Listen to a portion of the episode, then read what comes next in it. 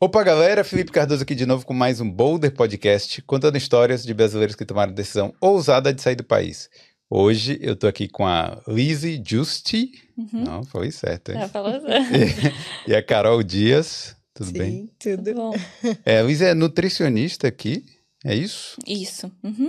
E a Carol, Personal trainer. personal trainer. Pô, é, é- E agora são sócios também, né? Sim. Isso, sim. Começamos a trabalhar antes online, né? A gente Hum. se conheceu na pandemia, de forma online, um cliente em comum, né? Ela era minha, minha seguidora, enfim, ó, tenho, conheço essa personal, fazem parceria, começam a trabalhar juntas, enfim. Então a gente começou a trabalhar juntas sem nunca ter se visto antes. Olha só. Não tinha visto ela e a gente começou. Ah, ela dava consultoria online para os meus pacientes na época da pandemia, que estava 100% online, né? Tava com todos os meus atendimentos online. E aí a gente começou, ah, o cliente começou a acompanhar comigo, com ela, enfim, a gente foi gostando de trabalhar juntas. E um dia eu falei, Carol, vem para Irlanda. Chega desse Brasil, arruma tuas malas e vem. E Então foi veio. você que convenceu ela a vir pra cá, foi? É, E pouco, então fui só eu, né?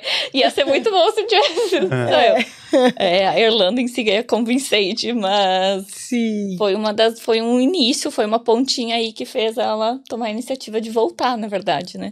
Sim, é, sim. A gente tava lá na pandemia, né? E aí eu morei aqui na Irlanda em 2018, 2019.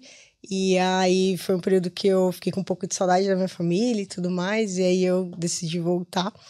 Aí voltei perto da pandemia, né? E então, quando eu cheguei, logo que eu cheguei, deu, deu a pandemia, fechou tudo e tudo mais. Aí foi onde eu comecei a trabalhar de maneira mais online, né? E aí, nessa parte de maneira mais online, eu acabei conhecendo a Lizzie, é, que a gente fez uma parceria juntas e tudo mais. E aí, depois ela. Eu, por conta da pandemia, fechou tudo lá no Brasil, ficou um pouco mais difícil para mim trabalhar. Aí a gente eh, entrou em contato tudo mais, começou uma parceria.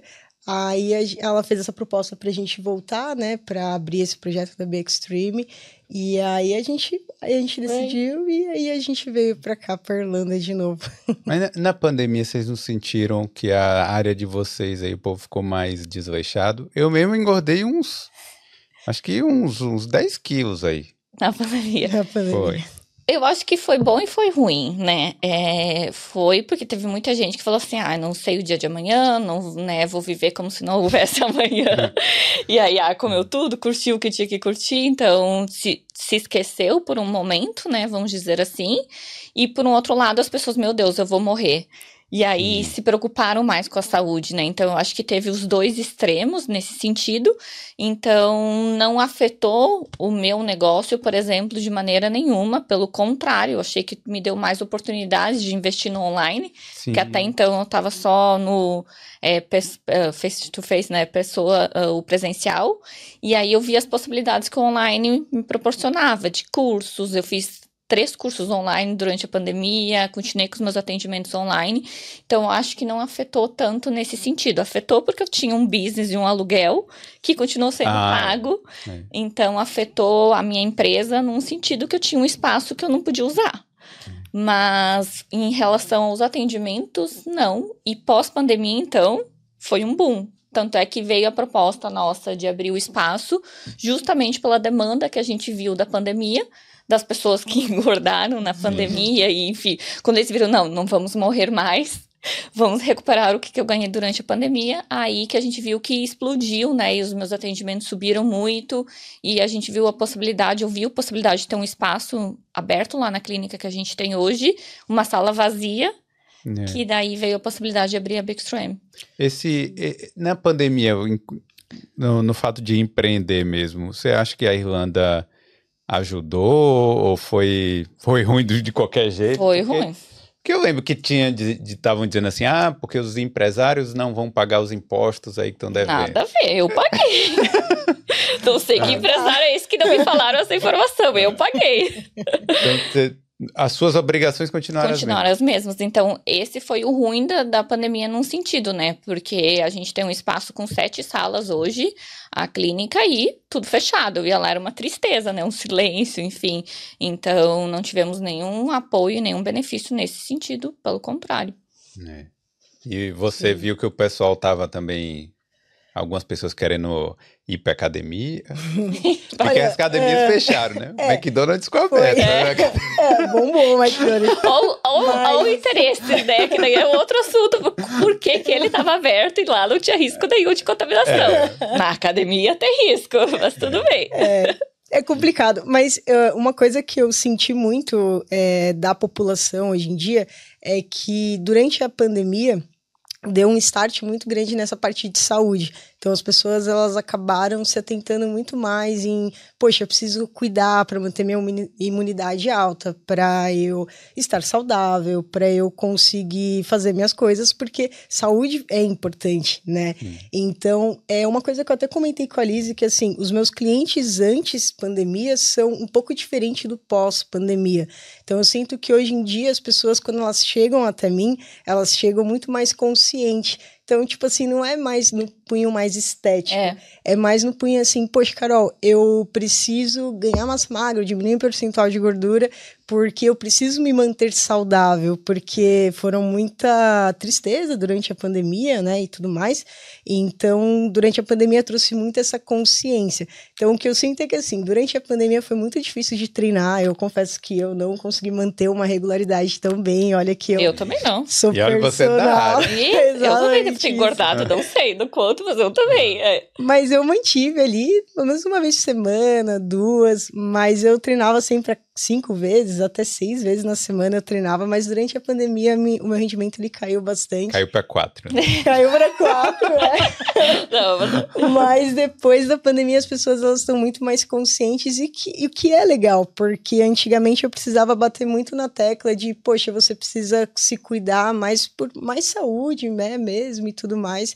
E hoje em dia as pessoas elas não estão tão assim, elas já vêm muito mais consciente e assim o meu trabalho ele fica muito mais fácil para ele ser executado. Então essa é a única diferença assim da pandemia assim. E explodiu mais por conta disso, porque houve mais conscientização pós-pandemia mesmo. É. Tipo aquela aquela ideia, ah, eu sobrevivi, e agora eu tenho que sobreviver se acontecer de novo, Sim. entende? Então, eu acho que mudou um pouquinho Sim. esse mindset das pessoas e elas entenderem que talvez quem que sobreviveu tem uma relação que tinha uma imunidade melhor, entende? Então, sim. tem esses fatores. Claro, são outros fatores, exposição, enfim, mas é, eu acho que essa consciência é. foi importante para o nosso negócio, é, então foi muito bom. Ó, antes da gente começar para valer, deixa eu é, relembrar a galera aí que já tá chegando aí, para ir deixando o like, né? Pra, deixa o seu curtir, o seu gostei aqui. E se não conhece o canal ainda, se veio aqui por causa da Liz e da Carol, aproveita e se inscreve, porque tem muitas histórias de brasileiros aqui na Irlanda e em outros países da Europa também. Em breve estaremos em Portugal. Daqui a duas semanas aí vamos fazer uns episódios ao vivo e gravados lá em Portugal também. É, quero agradecer os nossos patrocinadores que estão sempre aqui na tela do Boulder. Hoje eu quero destacar o apoio da BIM Consulting. A gente vai falar de empreendedorismo aqui, então eu tenho que chamar aqui a BIM, né? Hum. Que é a nossa contabilidade daqui do Boulder. Então, é, e não é só contabilidade, né? É gestão de negócios também. Eles vão ajudar vocês aí a gerenciar a sua empresa. A gente sabe, né? Vocês sabem aí. É, a gente vai contar um pouco mais da história, mas não sei se vocês já empreendiam no Brasil mas tem sempre uma diferença, né? Você chega num país diferente, é, pô, outra língua, outra, outra cultura, então as coisas aqui são um pouco diferentes uhum. também. Então, uhum. às vezes é, a gente chega perdido aqui, não sabe nem por onde com, começar. Entra em contato aí com a BIM Consulting, certo? Que eles vão te apoiar aí nessa jornada. E eu quero agradecer também a Prática Consultoria, é, para você aí que tem raízes italianas, olha aí, para empreender também, é, o passaporte vermelho ajuda muito, né? Então, é, entre em contato aí. Procura o Instagram, eu sempre recomendo procurar o Instagram da Prática.consultoria CI. É, a prática é especialista naquela cidadania via judicial, você não precisa nem ir para a Itália. É, e aí então você pode manter o seu trabalho ou no Brasil ou na Irlanda e fazer todo o processo via judicial. Beleza? Então é isso aí. Ó, oh, galera, ah, tenho que relembrar. O semana que vem a gente vai ter aí o podcast ao vivo do Boulder, certo? Com plateia no centro lá. Então vai ser top aí, já sabe. é, a gente estava com poucos ingressos, na verdade já estava sold out, né? Mas aí eu abri pouquíssimos ingressos essa semana, então aí você que está assistindo aí agora, tem o link aí no chat, tá fixado aí no chat. Se você quiser fazer sua reserva, então é, clica aí e faz a reserva agora, que provavelmente vai acabar aí até o final do, do episódio, então até amanhã no máximo. Então é isso aí. Nos vemos lá, né? Boa. E aí, e, e aí, galera? Então, vocês contaram um pouco aí, né, que da, do empreendimento e tal, mas como é que foi aí antes, né? Carol contou um pouco que chegou, é, já tinha morado na Irlanda e depois decidiu voltar por causa da Liz. E você, Liz, como é que foi aí que você chegou aqui na Irlanda? Eu também morei aqui antes, fiz um intercâmbio de 2015. A primeira vez que eu vim, eu vim em 2015. Hum. É, eu fiquei de 2015 até final de 2017. Aquela ideia, intercâmbio, viajando, estudando, estudando inglês. Hum. Nutrição, só ia fazer no Brasil, nem lembrava mais, né? Eu não tinha me formado no Brasil ainda. Então eu vim para fazer esse break, porque aquela ideia, ah, eu queria fazer mestrado e fazer outras coisas. E aí eu pensei, bom, eu ainda não fiz o intercâmbio. O resto tudo da faculdade eu tinha aproveitado, eu tinha feito todas as oportunidades que a universidade, eu fiz Universidade Federal, né? É, e aí ela tinha muita oportunidade de, bom, teoria paga, não paga, enfim, então eu aproveitei o máximo e a única coisa que eu não tinha feito tinha sido um intercâmbio. Ah, vou arrumar minhas coisas e vim fazer um intercâmbio de seis meses, né? Tô voltando, deixei coisa na geladeira, hum. coisa, comida no freezer. Tô indo seis meses, vou voltar. Meu emprego tava lá garantido e vou hum. vir. Aí no primeiro dia me apaixonei pela Irlanda. Eu acho que tem muita gente que, que passou muito perrengue. A gente passou perrengue, óbvio. É, mas eu sempre gostei, desde o primeiro dia. Eu passava Natal, hoje eu passo Natal, tipo, pensando assim, o que, que eu tinha na cabeça. Mas eu passava, eu, nossa, é lindo, olha as flores, que lindo, olha isso, que lindo, olha as polvas, que lindo.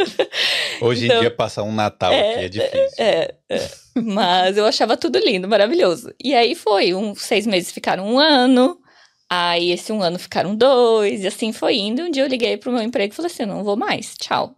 Hum. E aí tirei coisa, né? Meu irmão falou: ah, devolve o apartamento. Então, tipo, sabe, coisas nesse sentido. Só que ao mesmo tempo, como eu vim sem esse planejamento de ficar aqui, é, tu começa assim, bom, mas e a minha vida confortável do Brasil? E tudo que eu tinha lá, e a minha carreira, e isso, aquilo. Aí começou a pesar, sabe? Essa ideia de, bom, eu não finalizei as coisas lá, e aí todo mundo que tu ligava, ai, quando que vocês voltam? Hum. É, eu falo vocês porque eu vim com o meu namorado na época, meu marido hoje, e aí, ai, quando vocês voltam? Então, tipo, assim, tinha essa sensação de que eu não finalizei alguma coisa lá. Aí eu falei assim, ah, vamos arrumar nossas coisas e vamos embora. Hum. Vamos pro Brasil, se for o Brasil a gente fica, se não for o Brasil a gente volta. Aí, e não foi. Aí não foi.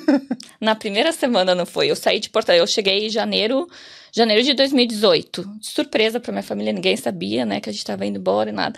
Aí chegamos lá, abriu a porta do aeroporto em Porto Alegre, pá, um vento quente na minha cara. Eu falei assim, não, não é esse calor que eu quero para mim. É, eu gosto de frio. Aí foi, a gente não conseguiu se adaptar de volta para o Brasil, mesmo com todas as regalias, com todo o conforto. Eu não morava já com os meus pais, né? Eu já tinha minha casa, eu já tinha minha vida sozinha lá, né? Então, mas não consegui me adaptar. E aí ficamos seis meses lá, seis para sete meses, organizando as coisas. Aí vende isso, vende aquilo. Parente, não volto mais. Tchau, né? visita quem que tinha que visitar. E aí arrumamos nossas coisas e decidimos voltar. Aí quando eu decidi voltar, eu pensei, bom, agora eu vou ser nutricionista lá. Ah. E aí então que começou o caminho de carreira aqui, de fato, assim. Aí eu voltei final de 2018. Mas é difícil se acostumar com o Brasil depois que é. a gente volta, né? Uh -uh. É. Tinha muitas coisas boas, claro, mas ao mesmo tempo eu já estava acostumada a viver longe dos meus pais, né? Eu já morava com, na época, marido longe deles, né? Então, é, foi um pouco mais fácil vir para cá e estar um pouco longe da família, porque eu já tinha vivido isso no Brasil. É, mas eu não consegui me adaptar com tudo, a segurança, principalmente. A segurança acho que foi o que mais pegou, assim. Eu acho que a gente fica meio com medo de é. andar, é, né? Principalmente nós, mulheres, né? Andar na rua sendo mulher no Brasil. Mas então, homem também, viu? É, sim. É. Desculpa, não, não que é, mas assim, é, sim. Mas eu, eu também tinha, tenho é, medo de andar no é, Brasil. É, sim. E, é. Então, acho que essa insegurança, enfim, não se adaptou, assim. E aí mesmo Porto Alegre é uma cidade maior, mas mesmo na cidade dos meus pais, que é interior do Rio Grande do Sul, é um pouco mais fácil. Essa questão de segurança, é uma cidade menor, enfim. Mas eu não conseguia ficar com a cabeça pequena de, de alguém que nunca tinha saído, né? Então a, a conversa, algumas coisas não se adaptavam mais. E aí eu falei, não, não é Brasil mais. E é. foi importantíssimo ter essa certeza porque se eu não tivesse, e foi, eu não arrependo em nenhum momento de ter ido, porque foi muito importante ter essa certeza.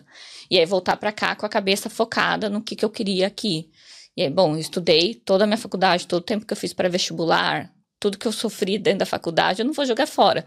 Então, eu vou estudar o máximo que eu precisar, tudo que eu tiver que fazer, de visto, de, de registro, tudo, burocracia que eu tiver que fazer para fazer o que eu amo fazer aqui. Não, é, eu acho o, isso é uma das principais coisas, né? A gente imigrante, eu acho que trabalhar na área é um passo. Por isso que eu, eu converso com tanta gente assim, ah, engenheiro, advogado e tal, porque é, pô, você sair do trabalho que não é na sua área, de qualquer forma, você estudou pra caramba, aí você tá, pô, vou trabalhar de garçom a vida inteira. Às vezes a pessoa não quer, às vezes ela quer uhum. trabalhar na área dela, que ela estudou. Uhum. Então, isso é uma vitória, é uma pequena vitória hum. ali do, do imigrante, né? Com certeza, Sim. com certeza. Acho que isso foi o que me fez ficar de novo. Senão, eu já tinha arrumado minhas malas e ia para outro lugar também, porque eu sou muito assim. Ó. Se eu não tivesse conseguido ficar, talvez isso pegaria mais para frente. Mas como a gente era jovem, tava ali, né? Sim. Tem ainda a vida inteira. Hoje já, se eu não tivesse na minha profissão, talvez não. Mas na época, é. Né? E, então foi é. importantíssimo, é. Eu super recomendo, porque tem muita gente que fala que a gente, ai, não sei se é Irlanda, o frio, que não sei o que, é o inverno, a escuridão. Vou, vai embora. Vai, fica um tempo e vê se, se é ou não é, sabe? É o único jeito de ter certeza. Eu passei por isso também, que eu fui pro Brasil, é. fiquei um ano e meio lá, e aí voltei pra cá. Viu? Aí, ó. É. Mas comigo foi mais questão do poder de compra, eu acho que foi ah. o que me pegou mais, assim. Também, é, é, tem isso também, é. Mas para mim foi, foi segurança e qualidade de vida. Tipo, ah, vou ali, vou viajar, vou não sei o quê. Posso fazer mais coisas, né? Poder de compra não deixa de ser qualidade de vida, enfim. É, pro meu marido também, para o trabalho dele aqui era melhor também. Então, tipo, hum. foi muito tranquilo para nós, né? Porque tu também não tá sozinho tomando essa decisão, né? Então, é. foi bem importante. E, é. e você, para se tornar nutricionista aqui, foi muito burocrático também? É, é um pouco burocrático, né? Hoje eu sou registrada aqui como Nutritional Therapist. E aí, como uh, o tempo que eu tinha de experiência do Brasil e, a, e o tipo de universidade que eu fiz, ela tinha muito prática, não foi tão difícil pegar por causa da prática, né? Já o registro de dietitian, né, que é um outro tipo de registro que daí pegaria mais completo, que é o que de fato eu me formei no Brasil, ainda estamos no processo, né? Então é um processo um pouco mais demorado, mas o tipo de visto que eu tenho aqui, que é a cidadania, com, com sendo nutritional therapist, eu posso atender e fazer o que eu faço. Se eu não tivesse, né, eu moro aqui como cidadania italiana, né? Então eu moro como europeu, então o que eu faço estaria ok. Agora eu sei que para outras profissionais, né, que me perguntam muito isso no Instagram. Então, para quem tem visto de estudante ou um outro tipo de visto que não seja, né, um Stanford ou uma cidadania europeia, daí eles têm que ter o registro de dietitian porque tem que entrar em critical skills, né? É... Aí é um pouco mais complicado, mas o meu tipo de, de permissão daí permitiu fazer o que eu faço. Estou fazendo o dietitian também, porque deixa mais completo, óbvio, isso fica muito melhor para os nossos clientes, para o nosso negócio mas não porque eu precisaria fazer, né? É, mas, mas, ele é um pouco mais. Ele é bem burocrático, bem burocrático. É. Bem burocrático. E... Infelizmente. A saúde num geral, né? Tanto medicina, enfermagem, para várias dessas áreas, é um processo bem difícil para fazer a regulamentação. É possível, né? A gente sabe de um monte de profissional que tem, é, mas é um pouco mais burocrático. E assim, aqui personal trainer, uhum. que normalmente no Brasil o personal trainer é formado na educação física, essas coisas todas. Aqui eu acho que é mais é um pouco relax, mais né? é um pouco mais rápido o processo. Você é, tem os cursos, né, de personal trainer que você faz. É, ele, ele é um pouco mais rápido. No Brasil você precisa fazer uma faculdade de quatro anos e depois de dois anos que você pode estagiar em academias, essas coisas do tipo. Então, depois que você aprende muito a parte de fisiologia, anatomia, biologia, que você pode realmente, de fato, acompanhar uma prescri prescrição de treino, não montar. Aqui é um pouquinho mais é, rápido o processo. É, eu não sei se isso é bom, se isso é ruim, mas eu acredito muito que a prática ela tá mil anos luz do que a teoria. Então eu hoje em dia penso assim, poxa, se eu tivesse começado já ali prescrevendo, pegando casos, essas coisas do tipo, talvez eu poderia aprender mais rápido. Então eu não sei qual o meio mais, melhor que se tem. Mas a minha formação foi essa, então não saberia dizer qual melhor ou qual o pior método, mas eu acho que os dois métodos funcionam muito bem. Mas sim, uh, se você quiser seguir uma carreira de personal trainer, aqui é muito mais rápido. Você faz Uh, os cursos de que são levels, né? E aí você segue a carreira de personal trainer aqui. E a, a, o, o, profissional de personal trainer aqui, você acha porque assim, quando a gente vai pra academia no Brasil, tem sempre um personal trainer lá Sim. meio que à disposição, né? A gente Sim. vai e mostra todos os equipamentos e tal, faz uma ficha no início. Sim. Uhum, uhum. Te dá uma base, te né? dá uma base, é. Sim. Aqui não, aqui se vira aí e tal, e você, eu acho que você não pode nem perguntar nada à pessoa lá, talvez pode. acho que seria interessante perguntar, né? É. Tirar uma dúvida. Então, mas normalmente sim, são os funcionários da academia sim que você pode tirar uma dúvida, mas é, são personal trainers também e tal, mas eu acho que para te acompanhar ali mesmo, você tem que tem que pagar, né? Sim, tem que é. tem que estar tá pagando um, um, extra ali para estar tá montando o treino, mas é, eu confesso que eu trabalhei aqui só na, na Westwood e num estúdio privado, assim, eu não cheguei a trabalhar em academia, assim, Sim. de fato, sendo esse tipo de pessoa que a gente chama de plantão, né, na sala ali de musculação e ali monta o treino das pessoas, então eu não consegui, não trabalhei de fato dessa maneira, então eu não saberia te falar. Não, não, eu, eu mas... tudo bem. Mas você acha que isso valoriza ou desvaloriza o profissional? Assim, que, que, que você acha, assim, dos pontos positivos eu, e é, negativos? É, assim, é, vou falar sobre, é. sobre mim, vai, o meu, minha linha de pensamento. Eu acredito que se você tá ali, você tá ali para ajudar. Então, Sim. se você tá ali fazendo um plantão ali, montando, acompanhando ali, seja qualquer pessoa que tá ali naquele ambiente, que você possa, pô, é, cuidado com sua coluna, cuidado com seu joelho, faz assim, faz assado. Dá dicas, exercer sua função e não só ficar parado, né? É. Então, é, se você tá ali, é importante você pelo menos orientar as pessoas que estão ali e não ao passo, é, sei lá, ficar mais é, recluso esperando a pessoa, ah, não, ó, se você me, se, você, se eu te pagar, eu vou lá te ajudar e tudo mais. É não sei se é assim que funciona, né? É, mas eu, se tivesse ali naquele momento, eu iria estar tá ajudando ali, porque eu amo a profissão, eu gosto de ajudar, de melhorar as pessoas nesse sentido, então eu faria isso. Mas eu vejo que é. aqui as pessoas elas acabam não seguindo muito esse padrão. Eu não sei se é regra, não sei se dentro da academia já passa uma orientação de tipo, ó, oh, você não pode fazer isso, não pode fazer aquilo, então eu acho que como não, eu acho que no Brasil deve ser obrigatório isso. É obrigatório, é obrigatório. Lá eu já trabalhei numa sala de musculação e assim, tipo, eles são muito chatos nesse sentido. Tipo, ó, o aluno tá fazendo alguma coisa errada, o cliente tá fazendo alguma coisa errada, vai lá, corrige, conta a série, vê se ele tá fazendo tudo certinho, conta a série. Conta a série aí. pra não é. roubar. Então você tá aqui corrigindo uma pessoa e ó, falta mais uma série aí, ó, manda aí. Ó, você esqueceu de fazer a amplitude certa. Então na academia lá no Brasil é um pouco mais é, puxado nesse sentido de você cuidar, orientar, né, e tudo mais. Então, acho que por conta ali é, do estilo mesmo das academias lá, te puxa você ser um profissional mais assim.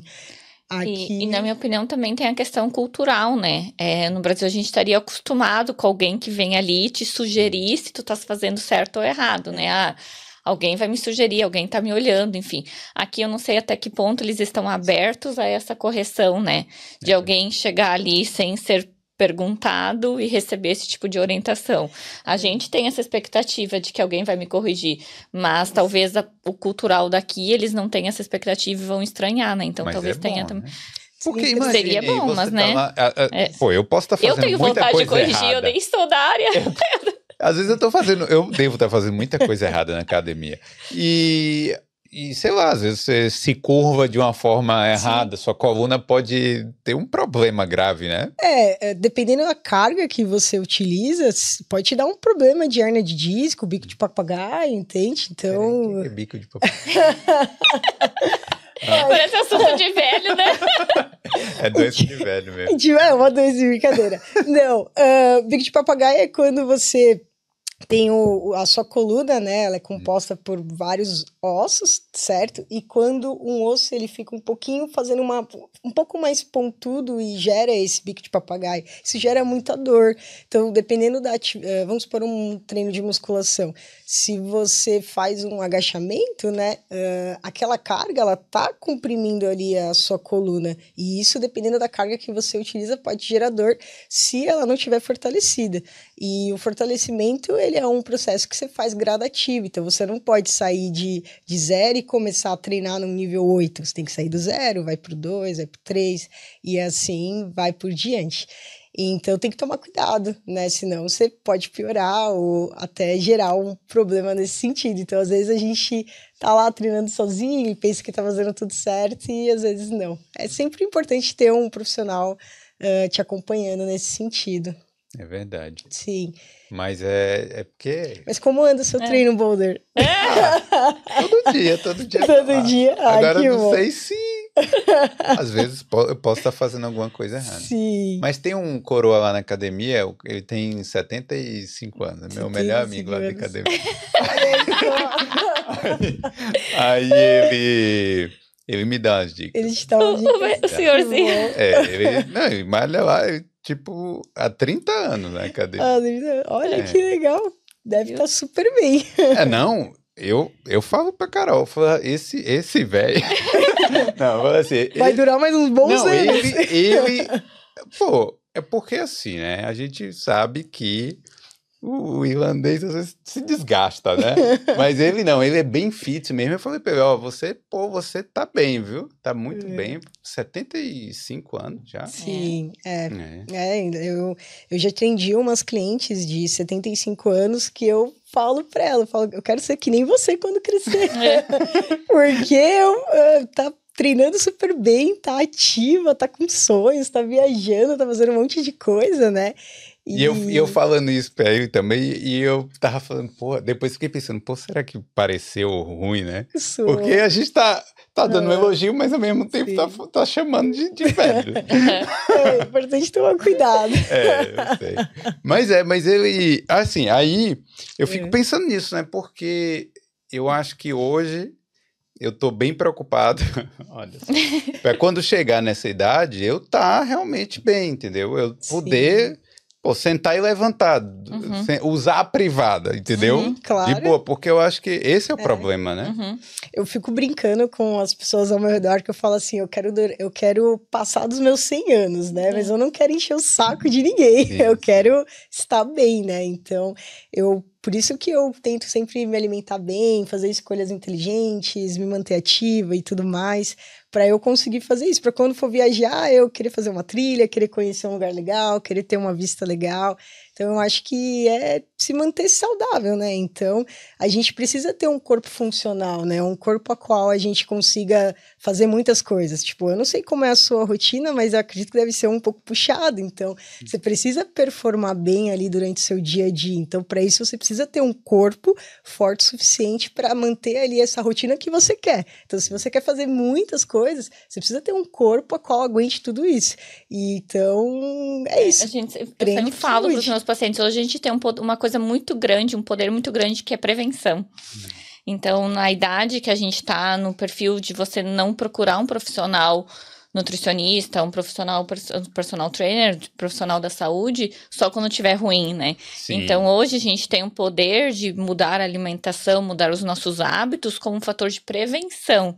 Porque depois que tiver uma diabetes, uma hipertensão, alguma coisa assim, você vai ter que fazer. Exatamente. Então, hoje, você decidir fazer é um poder que você tem sobre o seu futuro. Claro, não vai impedir, ah, vou prevenir, se eu não fumar, eu vou ter menos chance de ter câncer de pulmão. Impede de você ter câncer de pulmão? Não, mas você está prevenindo. Então, você tem um poder de fazer o que está o seu, né, o seu, nas suas mãos, Sim. de mudar. E aí, depois, se acontecer o resto, daí é outras coisas que acontecem da vida, mas E é. informação todo É. mundo tem, assim, Sim, é. hoje em dia, né? A gente, se quiser, se quiser, Não, é, sim e não, é. É. Tem, mas eu também. Hoje eu acho que é muito bom a internet. Tem-se muito mais informação, felizmente, muito mais acesso. Mas ao mesmo tempo, esse acesso enlouquece um pouquinho, assim. Então as pessoas já vêm com algumas crenças, com algumas coisas assim que, que a internet proporcionou de excesso de informação, sabe? Sim. Então, é bom. Hoje, eu acho que por isso que hoje se vive mais, né? Hoje você tem mais acesso também à medicina, evoluiu e tudo mais, é, que é muito bom. Mas também tem que ter muito cuidado com a informação onde você pesquisa essa informação. Que o povo chega cheio de mitos na cabeça. Cheio de mito. Ih, Sim. cheio de mito. Mas ele fala assim: ah, mas eu ouvi dizer que é de boa comer tal coisa. É Ai, assim, é? não, pode comer três bananas no dia porque, sei lá, dá diabetes. Não sei de onde que as pessoas tiram. Falando que não pode comer Não, banana. que não pode comer, porque banana é muito calórica, porque tem Hoje muita mesmo eu comi umas frutose. duas já. É, ninguém nunca me perguntou se Coca-Cola fazia mal, não, mas banana, toda consulta vem lá. Ai, mas porque banana, será que eu posso comer todo o brócolis? Será que eu posso comer tanta fruta? Então, tipo, eles vêm com umas crenças assim, que eu não sei de onde que veio essas crenças, mas as, as, as padrões, né? Coca-Cola, ninguém nunca me perguntou na consulta. Esses já sabem. Ah, mas Então, Coca-Cola, é, Coca-Cola todo mundo já sabe. É, Eu tava mas- vendo um vídeo, apareceu pra mim falando de nutrição, da, Aham. aqueles vídeos que mostra a quantidade de açúcar Ah, que sim. tem na Coca-Cola, sei lá. E é absurdo mesmo. É né? absurdo. É muita coisa, cara. É tipo um meio. Tá, meia e, caneca. e, e aí, então, tu me diz, ó, bom, as pessoas têm acesso à informação, elas sabem que tem esse açúcar, por que continua tomando daí? Que é bom, né? Por isso, aí que tá. Aí a informação é uma coisa, o que você faz com essa informação e como você usa essa informação, aí é outra coisa.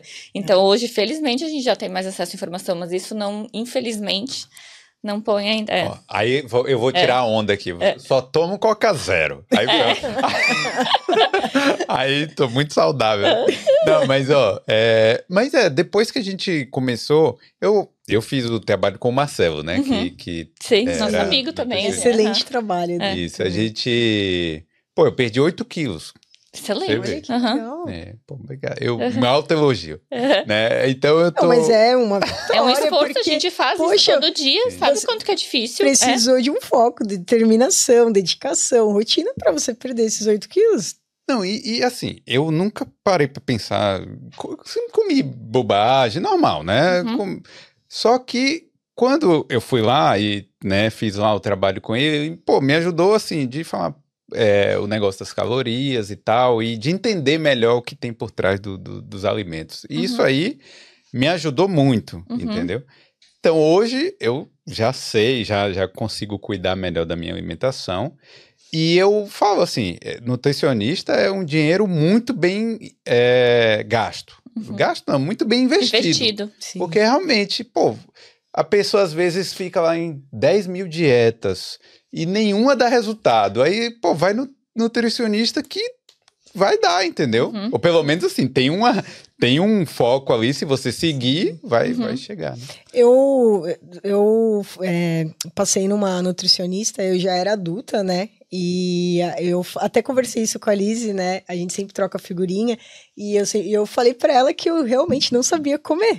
Eu vim aprender a comer com uma nutricionista.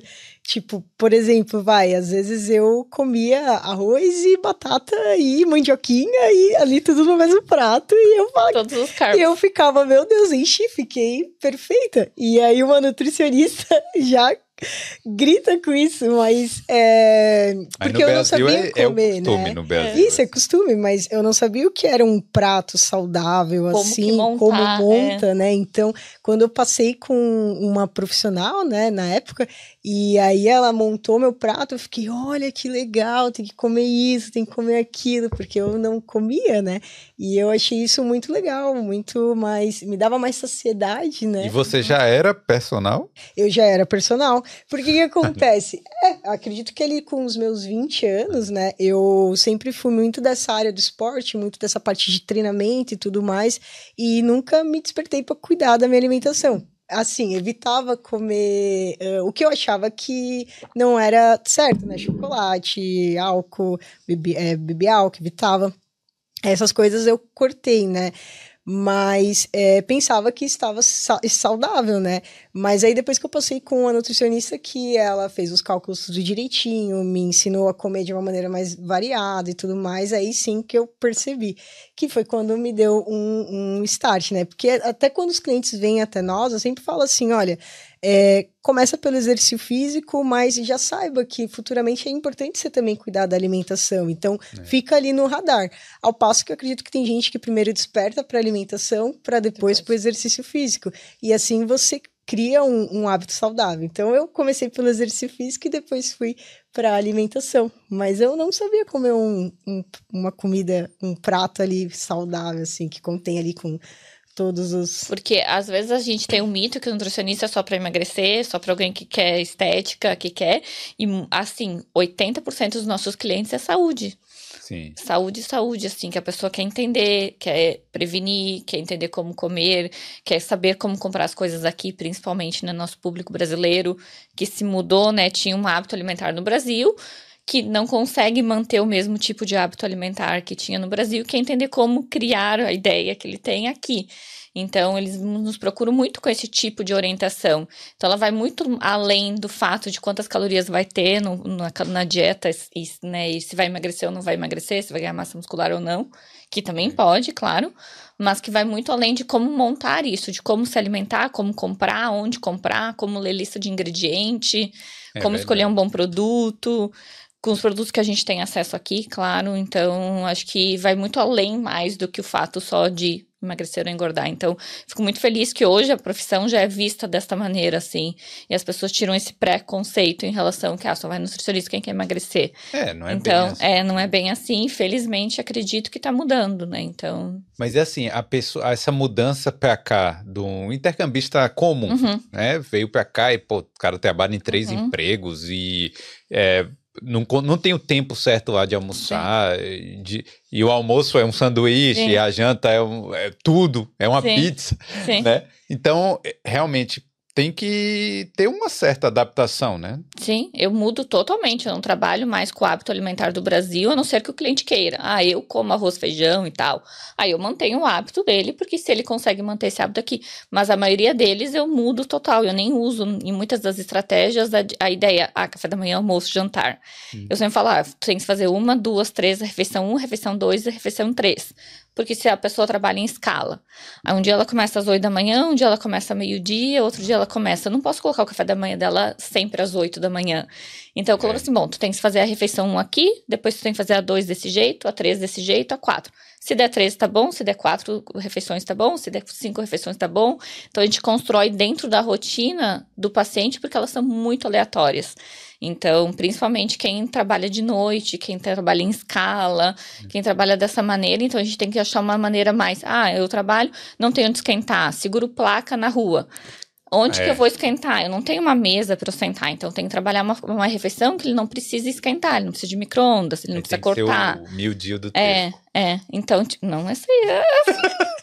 Mas dá para fazer um mil do Tesco em casa, bem de boa, bem tranquilo. Mais barato, inclusive. Mais barato para quem tá precisando economizar, que tá trabalhando em três empregos, vai pagar mil caríssimo no mercado. Cara, não, esse mil o problema dele não é. Eu acho, eu é. acho. É. Aí você que é uhum. especialista que vai me corrigir.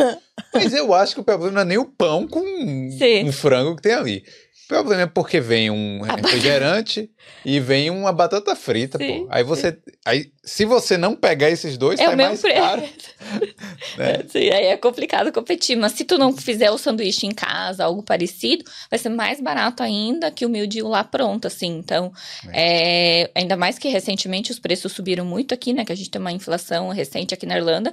Então, cozinhar e preparar em casa sempre, sempre vai ser mais barato de comprar essas coisas prontas. E aí eu tenho que adaptar adaptar para a realidade do cliente. Ah, ele vem, ah, Lizzie, o meu grande problema é que eu comi arroz e feijão na casa da minha mãe e agora eu tenho que comer sanduíche. Como que eu faço? O que, que eu vou colocar nesse sanduíche de uma maneira que fique saudável, enfim.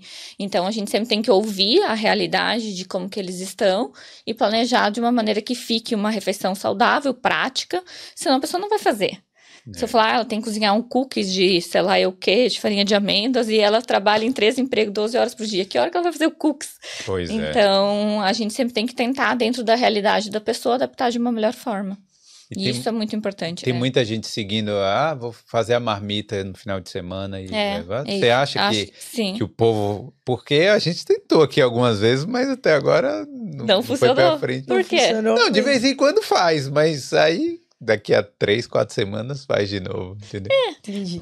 o, o, o feito sempre vai ser melhor que perfeito, né? Então, tu começar de uma maneira, né? Nem sempre tu vai conseguir toda semana. Ah, bom, mas essa semana foi melhor. Na outra semana eu já vou melhorar isso, eu vou beber mais água.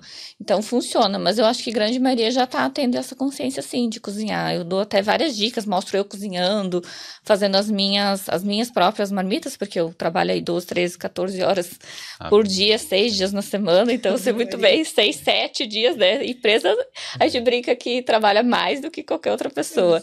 E então tem que ser dessa maneira, senão a gente não vai conseguir seguir uma alimentação, né? E eu, eu sou profissional da saúde, então eu tento mostrar sempre essa realidade, mostro a minha realidade, que é sair sete horas da manhã e voltar dez da horas da noite.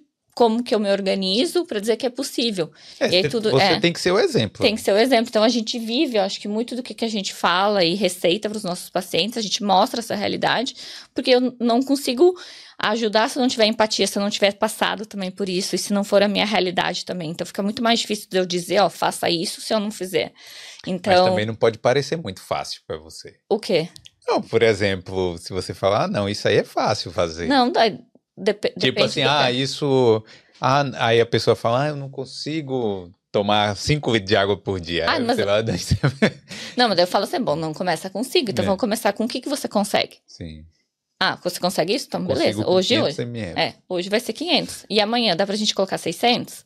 Bom, então, Ah. semana que vem, 700.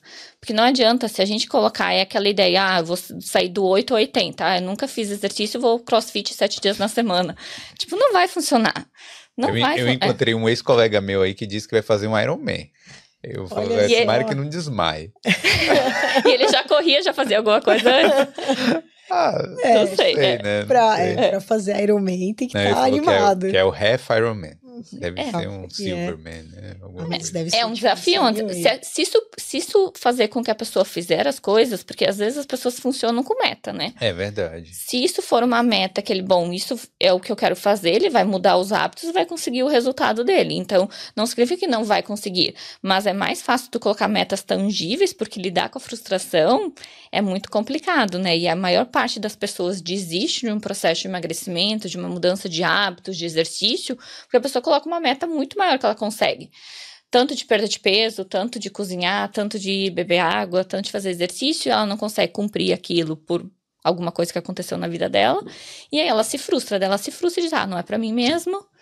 Joga todo o papel pra cima e, e então o que, que eu sempre explico é bom, começa com uma meta tangível. O que, que você consegue fazer hoje? É isso. Então, hoje a gente faz isso. E amanhã a gente pode fazer isso? Bom, para a próxima consulta você consegue me entregar isso? E assim a gente vai indo, construindo meta, principalmente para quem tem essa dificuldade. E isso é muito para quem que já tentou. Eu recebo muito, ah, eu já fui em 10 nutricionistas e não deu certo. E a gente fica pensando, bom, será que não deu certo ou você que está colocando umas metas que não eram as metas para você nesse momento da sua vida? E então acho que é importante muito ouvir a pessoa e fazer o personalizado, né? Tanto na Be Extreme, a gente ouve muito também o paciente. Ah, eu quero treinar três dias na semana, nunca fez exercício. Daí a gente, É. peraí, vamos te ouvir. Quem sabe tu começa dessa maneira. Depois a gente põe duas, depois a gente põe três, porque senão também ele se frustra, sabe? E aí não vai seguir. Filhinho, acho que a Carol ia falar Não. alguma coisa quando foi falar da marmita lá. A gente fez até emagrecer. Depois parou. É, é verdade. É Mas daí, se vocês não fazem fazer marmita, como é que vocês fazem daí? Ah, e tem que cozinhar, né? Aí, Ah, então- Pô, então. é chato ficar cozinhando todo dia também, viu? Mas se tu tá cozinhando, daí É, funciona, eu, entendeu? eu, eu fico, eu fico mais frustrada em ter que cozinhar todo santo dia, então eu prefiro, sei lá, pegar um sábado, umas três horas para cozinhar ali umas marmitinhas que vai durar uns três, cinco dias, do que eu pensar e falar, caraca, tem que cozinhar todo dia e tudo mais. Mas é claro, né? Uma comida fresca ali na hora é diferente do que uma marmita. Meu, e o meu mas- café da manhã, por exemplo, que, Aham. que ele é. que eu como a mesma coisa todo dia. Tá. E assim, é, eu faço, entendeu? E Café da manhã eu acho que não tem como você. Deve ter, né, um jeito lá de você fazer tipo uma marmita de café da manhã, alguma Pode, coisa, mas pode. eu Mas eu faço todos os dias e demora um tempão, entendeu? Tá, o Demora que que tu 15 faz de café da manhã? Fala a verdade. dele. A verdade Bom, aqui, né? Não, é um pão. Ó, é um. É um. as Três fatias lá de pão com cream cheese, Ah, com três ovos, três bacons, duas fatias de mussarela. Bem E- reforçado no café da manhã. E é, é bem, é grande. E o iogurte grego com as morango congelado e mel. E o que mais? E café, né? Café com mel também. É porque é o, é o do bulking, né? Tá? Só que eu só que eu não o meu café da manhã é grande, o resto eu não consigo comer a mesma proporção. E whey. Aí eu tomo também. Mas isso depois de, de voltar da academia e tal. Sim, e sim. umas duas horas. Um tempão depois, né? Depois de fazer isso tudo, eu tô Sim. já com fome, né? Sim, sim. Não. Faz É que é bastante comida, por isso que demora, demora mais, mas É. Sim. tu- se tu tá em casa, e tu trabalha de casa e tu tem essa flexibilidade É. de fazer, isso aproveita essa oportunidade para fazer uma coisinha fresca que tu gosta, um café da manhã que é mais elaborado, sentar com calma, tomar o café da manhã, enfim. Nem É, todo é, hoje em dia eu é, tô com essa é. flexibilidade e tal, né? Só que Isso assim, é aí eu, eu vou pra academia, tenho que passear com o cachorro, aí tem um monte de coisa. Aí daqui a, aí, aí eu faço todo esse processo aí. E, mas eu, eu me sinto meio culpado, assim. Falo, Pô, mas eu tenho que começar a trabalhar antes, entendeu? Tipo. E fica nessa. Então eu queria um, um café da manhã que fosse mais fácil, que eu fizesse, congelasse, sei lá, botasse na geladeira, esquentasse. Micro-ondas comeu. Por É. exemplo, assim, esse whey, esse iogurte ali, mistura tudo com água, bate e vira um shake. É, daí tu. Tá é, ruim. é. Tipo, em vez de pão, é, tu vai fazer, ah, sei lá, aveia com tapioca e vai fazer uma crepioca na noite anterior, quando tu faz o teu jantar, tu já deixa pronto e esquenta no micro-ondas. Ah, mas aí eu... Ah, em vez de ser pão, talvez um wrap, porque o wrap maior vai ter menos caloria e daí tu troca ele pelo pão. Então, É. tipo, dá pra mudar a possibilidade. Ah, não quero o ovo, compra o ovo cozido que tem, faz ovo cozido. Poxa, ovo cozido pode ficar na geladeira dentro da casca até três dias. Eu faço Ah. pochê. É, cozinha, tipo, na noite anterior, seis ovos. Aí te dê três dias de manhã, tu só descasca. Então, dá pra facilitar, mas mesmo assim vai ter preparo. É, verdade. Mas, né? Então vai depender do que, que tu tá disposto a fazer e do objetivo com isso, né? Porque também, ah, eu quero tal objetivo, eu quero tal resultado, e tu tem que estar disposto a fazer tais tarefas e tais sacrifícios para chegar nesse resultado. Agora, se tu não tá disposto, então muda o resu- muda a meta. É verdade. Não, eu sei. É, É. é porque eu tô. Eu tava nessa fase aí do bulking, só que realmente. É bastante cara, comida, Pra mim, é. é. Pra mim é difícil. É porque tem gente que vai falar, ah, mas tá reclamando. Mas não, pra mim é mais difícil eu Comer comer, muito do que comer pouco. Tá aí, senhor, ma- marido aí, booking a vida inteira dele, 4 mil calorias todo dia, é muito mais difícil do que alguém que tá em déficit. Muito mais. Então, Porque tem que cozinhar sempre, tem que comer volumes maior, não pode pular refeição. Déficit nesse sentido, déficit calórico no caso, é mais fácil, sim. Para quem precisa de uma vida mais prática, é mais fácil, sim. é. E outro, esse negócio de bulking, né, que o pessoal faz, né, de ficar cutting e bulking, é mais difícil também, porque, por exemplo, quando eu tava emagrecendo, o meu café era sem nada, sem açúcar. Sem nada. Aí depois você tem que se acostumar com o café doce, né? O café com mel. no meu não caso. necessariamente, dá para colocar em outro lugar essas calorias, não precisa colocar no Não, café, eu né? sei, é- mas aí, é. aí agora eu já, se eu precisar emagrecer, já não quero mais tomar café É. amargo, entendeu? É. É difícil essa vida aí fitness. É, é. É. Mas vale a pena. É. É não, é difí- verdade. Não, vale a eu falo pena. pra É. galera porque eu sei que tem gente que, que realmente, assim, ah, pra mim, na verdade é o que eu tô falando. A perda do peso lá, depois que eu tive a, a- o foco lá que o Marcelo passou tudo lá, eu consegui rápido até. Uhum. Mas aí depois você vê, né? O outro lado eu já não consegui. Porque o booking exige ah, uma constante de exercício, É. exige não pular a refeição, exige comer as refeições certinhas, então exige um pouco mais, sim, do que o emagrecimento nesse sentido. Sim. E Vika, como é que, como é que É. funciona a Be Extreme? É, é uma academia? É, é, me explica mais ou menos o que é que é mesmo. A, a Big Stream ela é, um, ela é um espaço é, que tem a é, é, A gente são chama aulas particulares, né? ah, semi-privado. com- é. Semi, isso, semi-privada, me fugiu a palavra. semi-privada. A gente atende até duas pessoas ao mesmo. a- até duas pessoas no mesmo horário, para atender essas necessidades que você mesmo mencionou aqui, né? Que, pô, vou na academia e ninguém me corrige, eu. Né? E ninguém me passa um exercício a qual tá dentro ali do que eu, do meu objetivo e tudo mais. Ah, então a nossa ideia é essa. Então a gente atende no máximo duas pessoas ali. Ah, então a gente consegue estar passando um exercício de acordo com o objetivo da pessoa, corrigindo o cliente, né? E tudo mais. Ah, e nós entendemos que nós somos uma alternativa diferente ah, do convencional, porque a gente utiliza uns aparelhos tecnológicos lá. São aulas de eletroestimulação. ah, a gente tem aulas de eletroestimulação lá, que é uma aula de 20 minutos, que equivale a como se fosse uma hora e meia de um treino convencional. A gente tem uma esteira lá, né? Que é uma esteira que tem infravermelho, vácuo, e ela ajuda as pessoas a emagrecerem mais de mil calorias caminhando Caramba. apenas. É, Em E- 30 minutos. Em 30 minutos, é. Então a gente acaba sendo essa alternativa diferente de, poxa, eu não gosto de. Tem cliente até que eu falo assim: não, a gente vai treinar uma hora. Ela, não, Carol, me dá aula de eletro 20 minutos, porque eu sei que vai entregar resultado Ah, e sedone. Então, é, essa é a Be Extreme. E a gente passa exercícios dinâmicos, é bem friendly lá o ambiente e tudo mais. Mas o músculo fica tão tonificado quanto se fosse um exercício normal? É, a, a eletroestimulação, ela, é, você coloca uma roupa, aí nessa roupa tem alguns eletrodos que eles vão estar trabalhando ah, durante a aula ao mesmo tempo. Então, os eletrodos, eles vão estar em ah, locais específicos do seu corpo. Então, no peitoral, no abdômen, no glúteo, no braço, na perna. E você vai, vamos supor, fazendo um exercício de bíceps, você vai estar sentindo a tua perna trabalhando, o seu abdômen trabalhando, o seu glúteo trabalhando ao mesmo tempo. Então, esses eletrodos eles vão trabalhar em tipo de fibra, que são fibras de força, potência, que são um tipo de fibra muito forte. Então, se você treina numa academia convencional, eh, você demora um, um- certo tempo para recrutar esse tipo de fibra. Ao passo que na eletroestimulação, mesmo fazendo um polichinelo, o eletrodo ali trabalhando na sua musculatura, ele já vai estar dando estímulo nessa musculatura, que ela é um pouco mais difícil de, de ser recrutada durante uma sessão de musculação.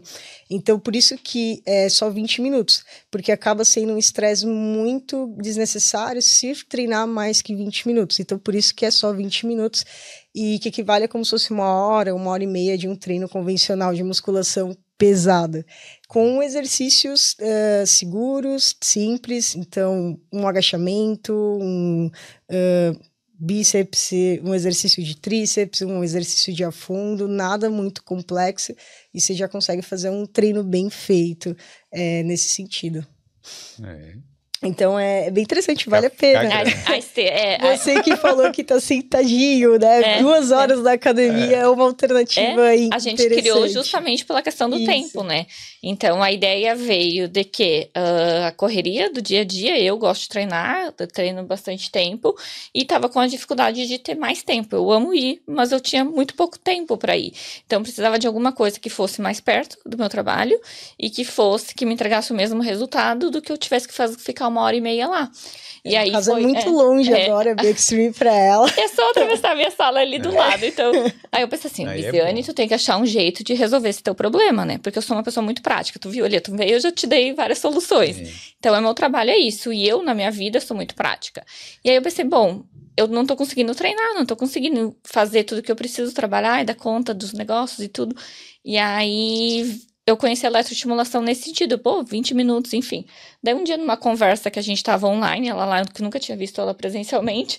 Aí eu, Carol, A Aí- gente se conheceu depois de ter fechado tudo aqui. Fechar esse negócio. tudo o negócio, eu botei, a- e aí ela apareceu. Bom, mas aí uma conversa lá que a gente tava tendo numa das aulas online que a gente tava, eu treinando em casa, pandemia e tal.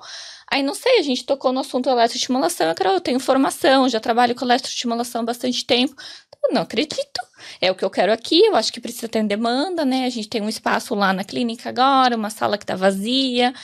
Pensa sobre, enfim, né? Daí ela foi juntando a ideia dela de, de vir, enfim, se organizou. Eu falei assim, bom, nós vamos montar a sala. O que que tu precisa? Como funciona para comprar? E aí ela foi me mandando a lista. E ela lá no Brasil e eu aqui. Várias máquinas. É máquina, não, é só a Não, é roupa. um, Olha, fui- é um colete. A gente é. não tem muito aparelho lá, porque só precisa do colete. Eu, no caso, eu brinco que eu sou uma DJ lá, eu tenho um tablet, e aí eu tenho os eletrodos que eu vou aumentando o estímulo, vou Aí- diminuindo. Aí você fala, esse cliente tá, tá tirando muita onda, vou botar mais forte. Eu, eu acho que comigo ela faz. Não, eles estão escutando. não, mas se eu entregar o tablet para alguns, eles vão querer Eu, eu aumentar, queria né? aumentar o treino dela.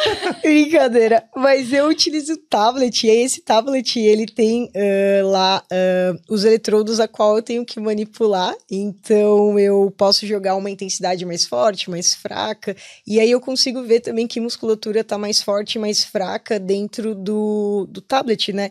Porque ele me mostra que potência eu posso jogar numa musculatura ou numa outra. Ou seja, você não a consegue... tecnologia tá boa, né? Você não consegue roubar, porque eu consigo ver se eu consigo puxar um pouquinho mais.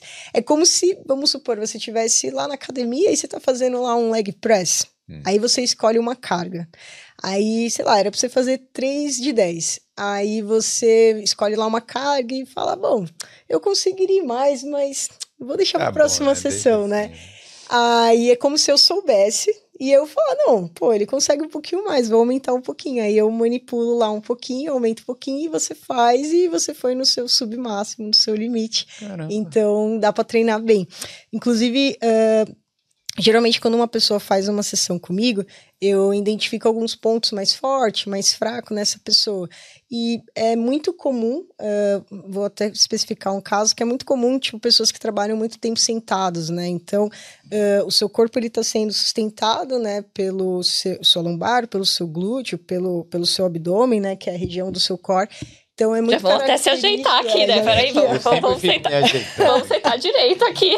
Então é muito comum essa musculatura estar um pouco mais fraca, né? Então, durante a sessão de treino, eu consigo, a pessoa tá lá fazendo uma elevação lateral, eu colocar um estímulo mais forte nessas regiões para fortalecer um pouco mais. Então, fazer esse trabalho personalizado, é, com, manipulando lá os eletrodos lá que eu utilizo da eletroestimulação, é, faz, faz parte também do meu trabalho. Mas, eu- Então, dá para identificar também. mas será que no futuro as pessoas vão ficar assim. Vai ter um botão que a pessoa aperta e vai ficar bombada na hora? Olha, eu acho que o corpo ele não vai permitir tanto. Somos assim, indivíduos né? biológicos, acho que não chegamos nesse. Não, nesse... nesse- Mas nesse se nível. chegar, você me fala. Me fala que a gente Eu também vou eu querer, vou entrar nessa fila. pelo amor de Deus.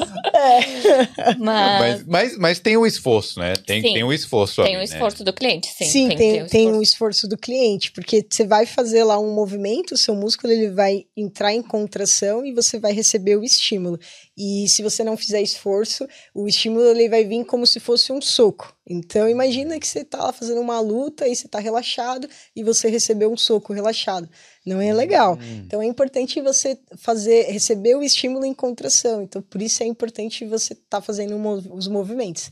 E aí, no caso, eu vou te orientar, né? Olha, faz assim, faz assado, é, vou te corrigir e tudo mais. E aí eu vou te passando os exercícios e vou é, aumentando, obviamente, os Uhum. estímulos, que é algo que eu gosto de fazer, para elevar sua o nível lá diversão, dos né? meus alunos. Pra gente entregar o resultado, né? Então, Exatamente. a ideia foi trazer que, que entregasse um resultado com tecnologia, um, um resultado mais, mais rápido para o cliente, né? E em menos tempo e de uma forma mais privada, para principalmente quem ou tem dificuldade para academia ou não se sente bem no ambiente de academia, porque a gente também tem muito essa, essa questão da pessoa não se sentir bem no ambiente.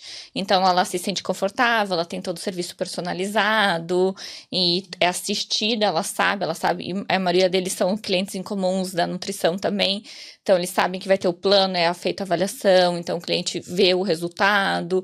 É, então, a gente tem muito essa proposta de trabalho, que é trabalhar a personalização de treino, é um serviço privado de qualidade com tecnologia, né? E aí. É. Essa, essa coisa que você falou aí da academia, da, tem gente que não se sente confortável na academia, uhum. isso é verdade, né? Uhum. É, Mas gente primeiro- tem uns clientes assim. Mas em primeiro lugar é porque todo lugar na academia tem alguém filmando, Assim. né? É, tipo, filmando a academia toda. Mas é, mas tem gente que, por exemplo, é, que fica com medo de julgamento, Sim, né? Sim. Ou às vezes tá voltando pra academia, ou Sim. até às vezes nunca foi, tá querendo ir e tal, pra se sentir bem com, com o próprio corpo e fica com medo do julgamento de outras pessoas, né? Sim.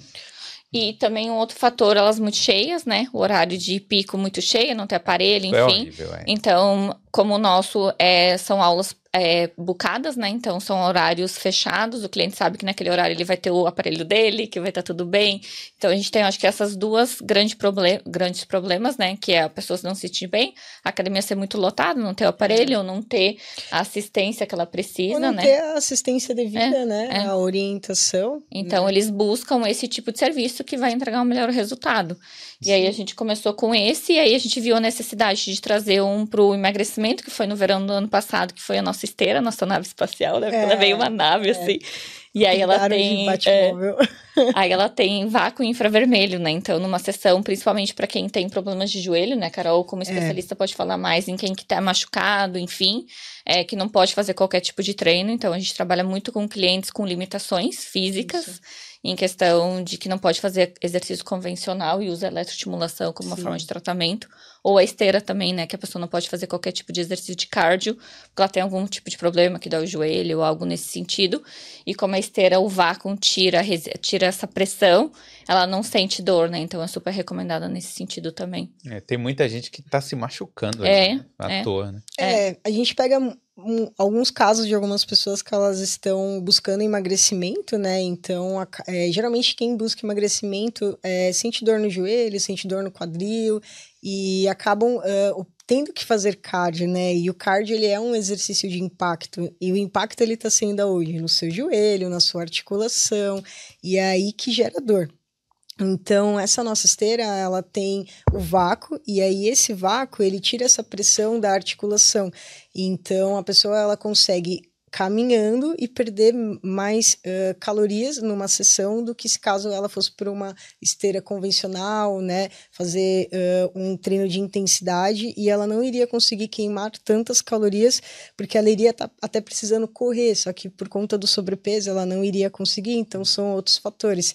Então a gente começou com a eletro, né, que a Uhum. eletroestimulação ela é uma ótima atividade para quem busca ganho de massa magra, tonificar a musculatura, diminuir o percentual de gordura. E aí a gente viu a necessidade de trazer essa parte também de cardio, então a gente acabou trazendo a, a esteira. Só que a gente gosta de ser diferente, a gente gosta de trazer coisas diferentes, então por conta disso a gente trouxe Essa essa tecnologia.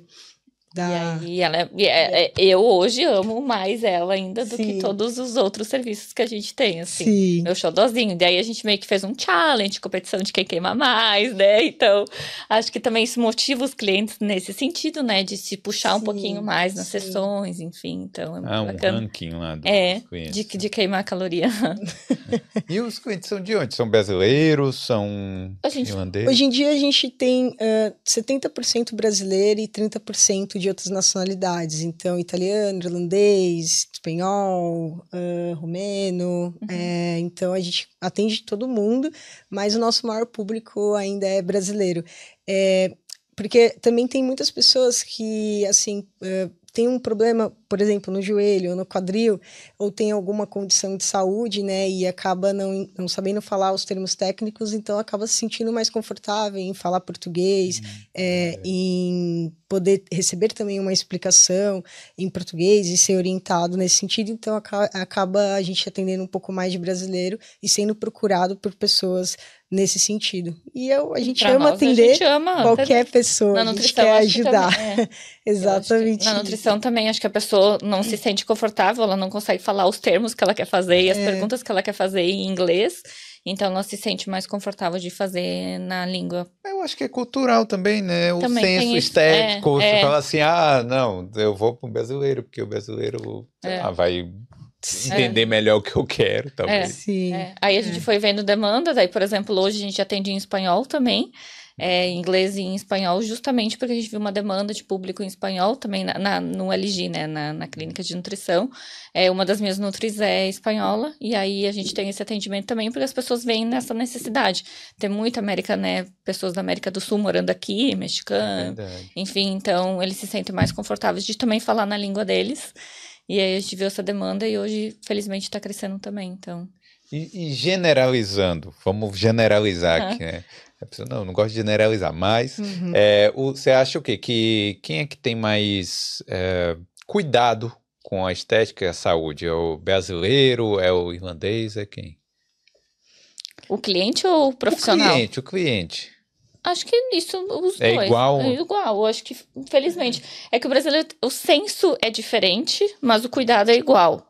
Sim. Então, acho que o que, que é estética para um pode ser diferente do que, que é estética para o outro, mas a preocupação em si com a saúde eu acho que é similar em alguns aspectos. Não, não dá para generalizar. É. Porque eu pego, eu fico assim, ah, é saudável, e aí eu já escutei, é saudável beber Guinness quando tá gestando. Tipo, eu já ouvi umas coisas. Essa eu já ouvi várias vezes. Aí, ah, porque me falaram que eu tenho que beber Guinness porque pro meu bebê fica forte. É forte, É. é verdade, né? Então, umas coisas assim, tipo, eu É já um leite diferenciado. É. Tudo bem, né? Você Mas- que escolhe. Mas é, eu tenho a impressão que o pessoal aqui corre mais, sabe? Tipo assim, ah, que- vai mais. Mais Tem ativo. mais é. atividades ao ar livre. Uhum. Acho que no Brasil, Sim. até pela violência, a gente fica mais Uhum, parado dentro uhum. do carro, sabe? E Uhum. fica com medo. e É tal. que quando tem sol aqui, né, a gente tem que aproveitar cada segundo, cada minuto, enfim, eu acho que tem esse cultural de usar mais, as pessoas serem mais ativas aqui sim.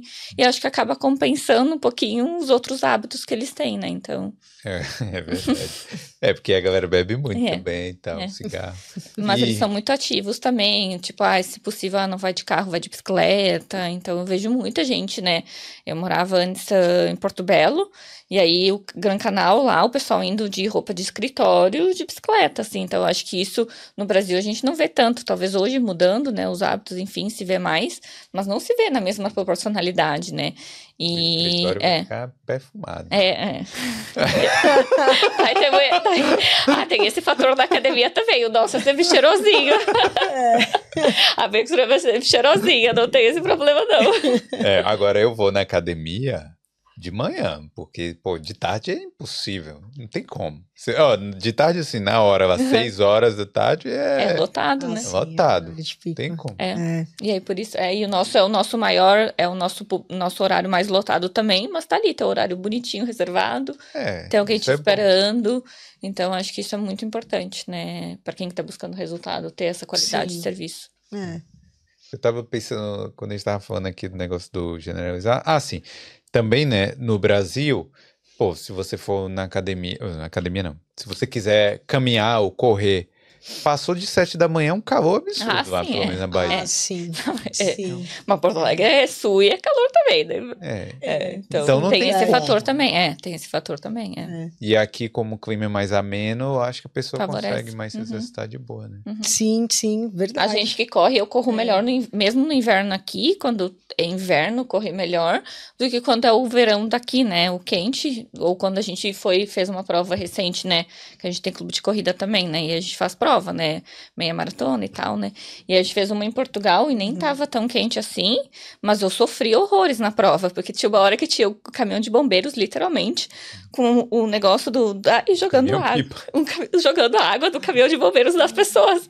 E eu fui lá assim, ó, tipo, joga em mim, por favor, que eu tô com calor. Então, o rendimento meu, pelo menos, é muito melhor no frio, numa temperatura amena que a gente tem aqui, do que quando a gente corre no calor. Então, pensando nisso, também favoreceria. Eu não corria, corria tanto assim no Brasil, é só no inverno do sul lá na rua. O resto do tempo fazia na academia no ar-condicionado, porque É, não dá, né? não dá. Mas por que, não que vocês correm? Porque é bom. Porque cada um tem É, seu. eu nem vou falar minha meta. Fala também. É, eu, eu gosto de correr porque eu gosto de ficar participando de prova para me manter ativo. Senão eu, eu preciso ter alguma meta para eu me manter ativo, para eu poder correr. Final do ano passado eu acabei eh, participando de uma prova de 21 quilômetros e foi 21. muito bom, assim. Corri em 10, 2 horas e 9 minutos, foi super bem, tranquilo. É, mas é, eu também corri junto com a Lizzie, é, Nessa e aí. aí eu fiz a minha preparação. Eu comecei, faz, comecei de janeiro do ano passado até outubro, foram 10 meses ali me preparando para fazer essa prova de 21. E é, eu me coloquei essa meta e aí eu, eu fiz, né? Então, eu sempre fa é, e, e para fazer uma prova de 21, é, t- às vezes algumas pessoas até me perguntam, ah, Carol, como eu poderia participar de uma corrida assim e tudo mais? Para geralmente uma prova de 21 ou 42, eu já falo, olha, você precisa primeiro listar suas prioridades, porque a, prova, a minha prova, no caso, ela era a minha segunda prioridade, não, é a minha terceira prioridade. Então, primeiro era minha família, segundo meu trabalho, terceiro era concluir a prova, porque assim, beleza, eu corri duas horas, mas tem todo o treino da semana que você precisa concluir. Às vezes eu precisava correr uma hora e meia e fazer meu treino de musculação. Às vezes eu precisava correr duas horas, que era o treino que eu precisava fazer para fazer os 21 quilômetros. Peraí, no próprio treino você já corria as duas horas? Uma hora e meia. Uma eu precisava correr, uh, mas chegando próximo da prova, eu precisava fazer alguns treinos que era de duas horas, direto correndo. Então eu colocava lá um podcast, inclusive escutava vários seus oh. durante a minha corrida, dava o tempo certinho.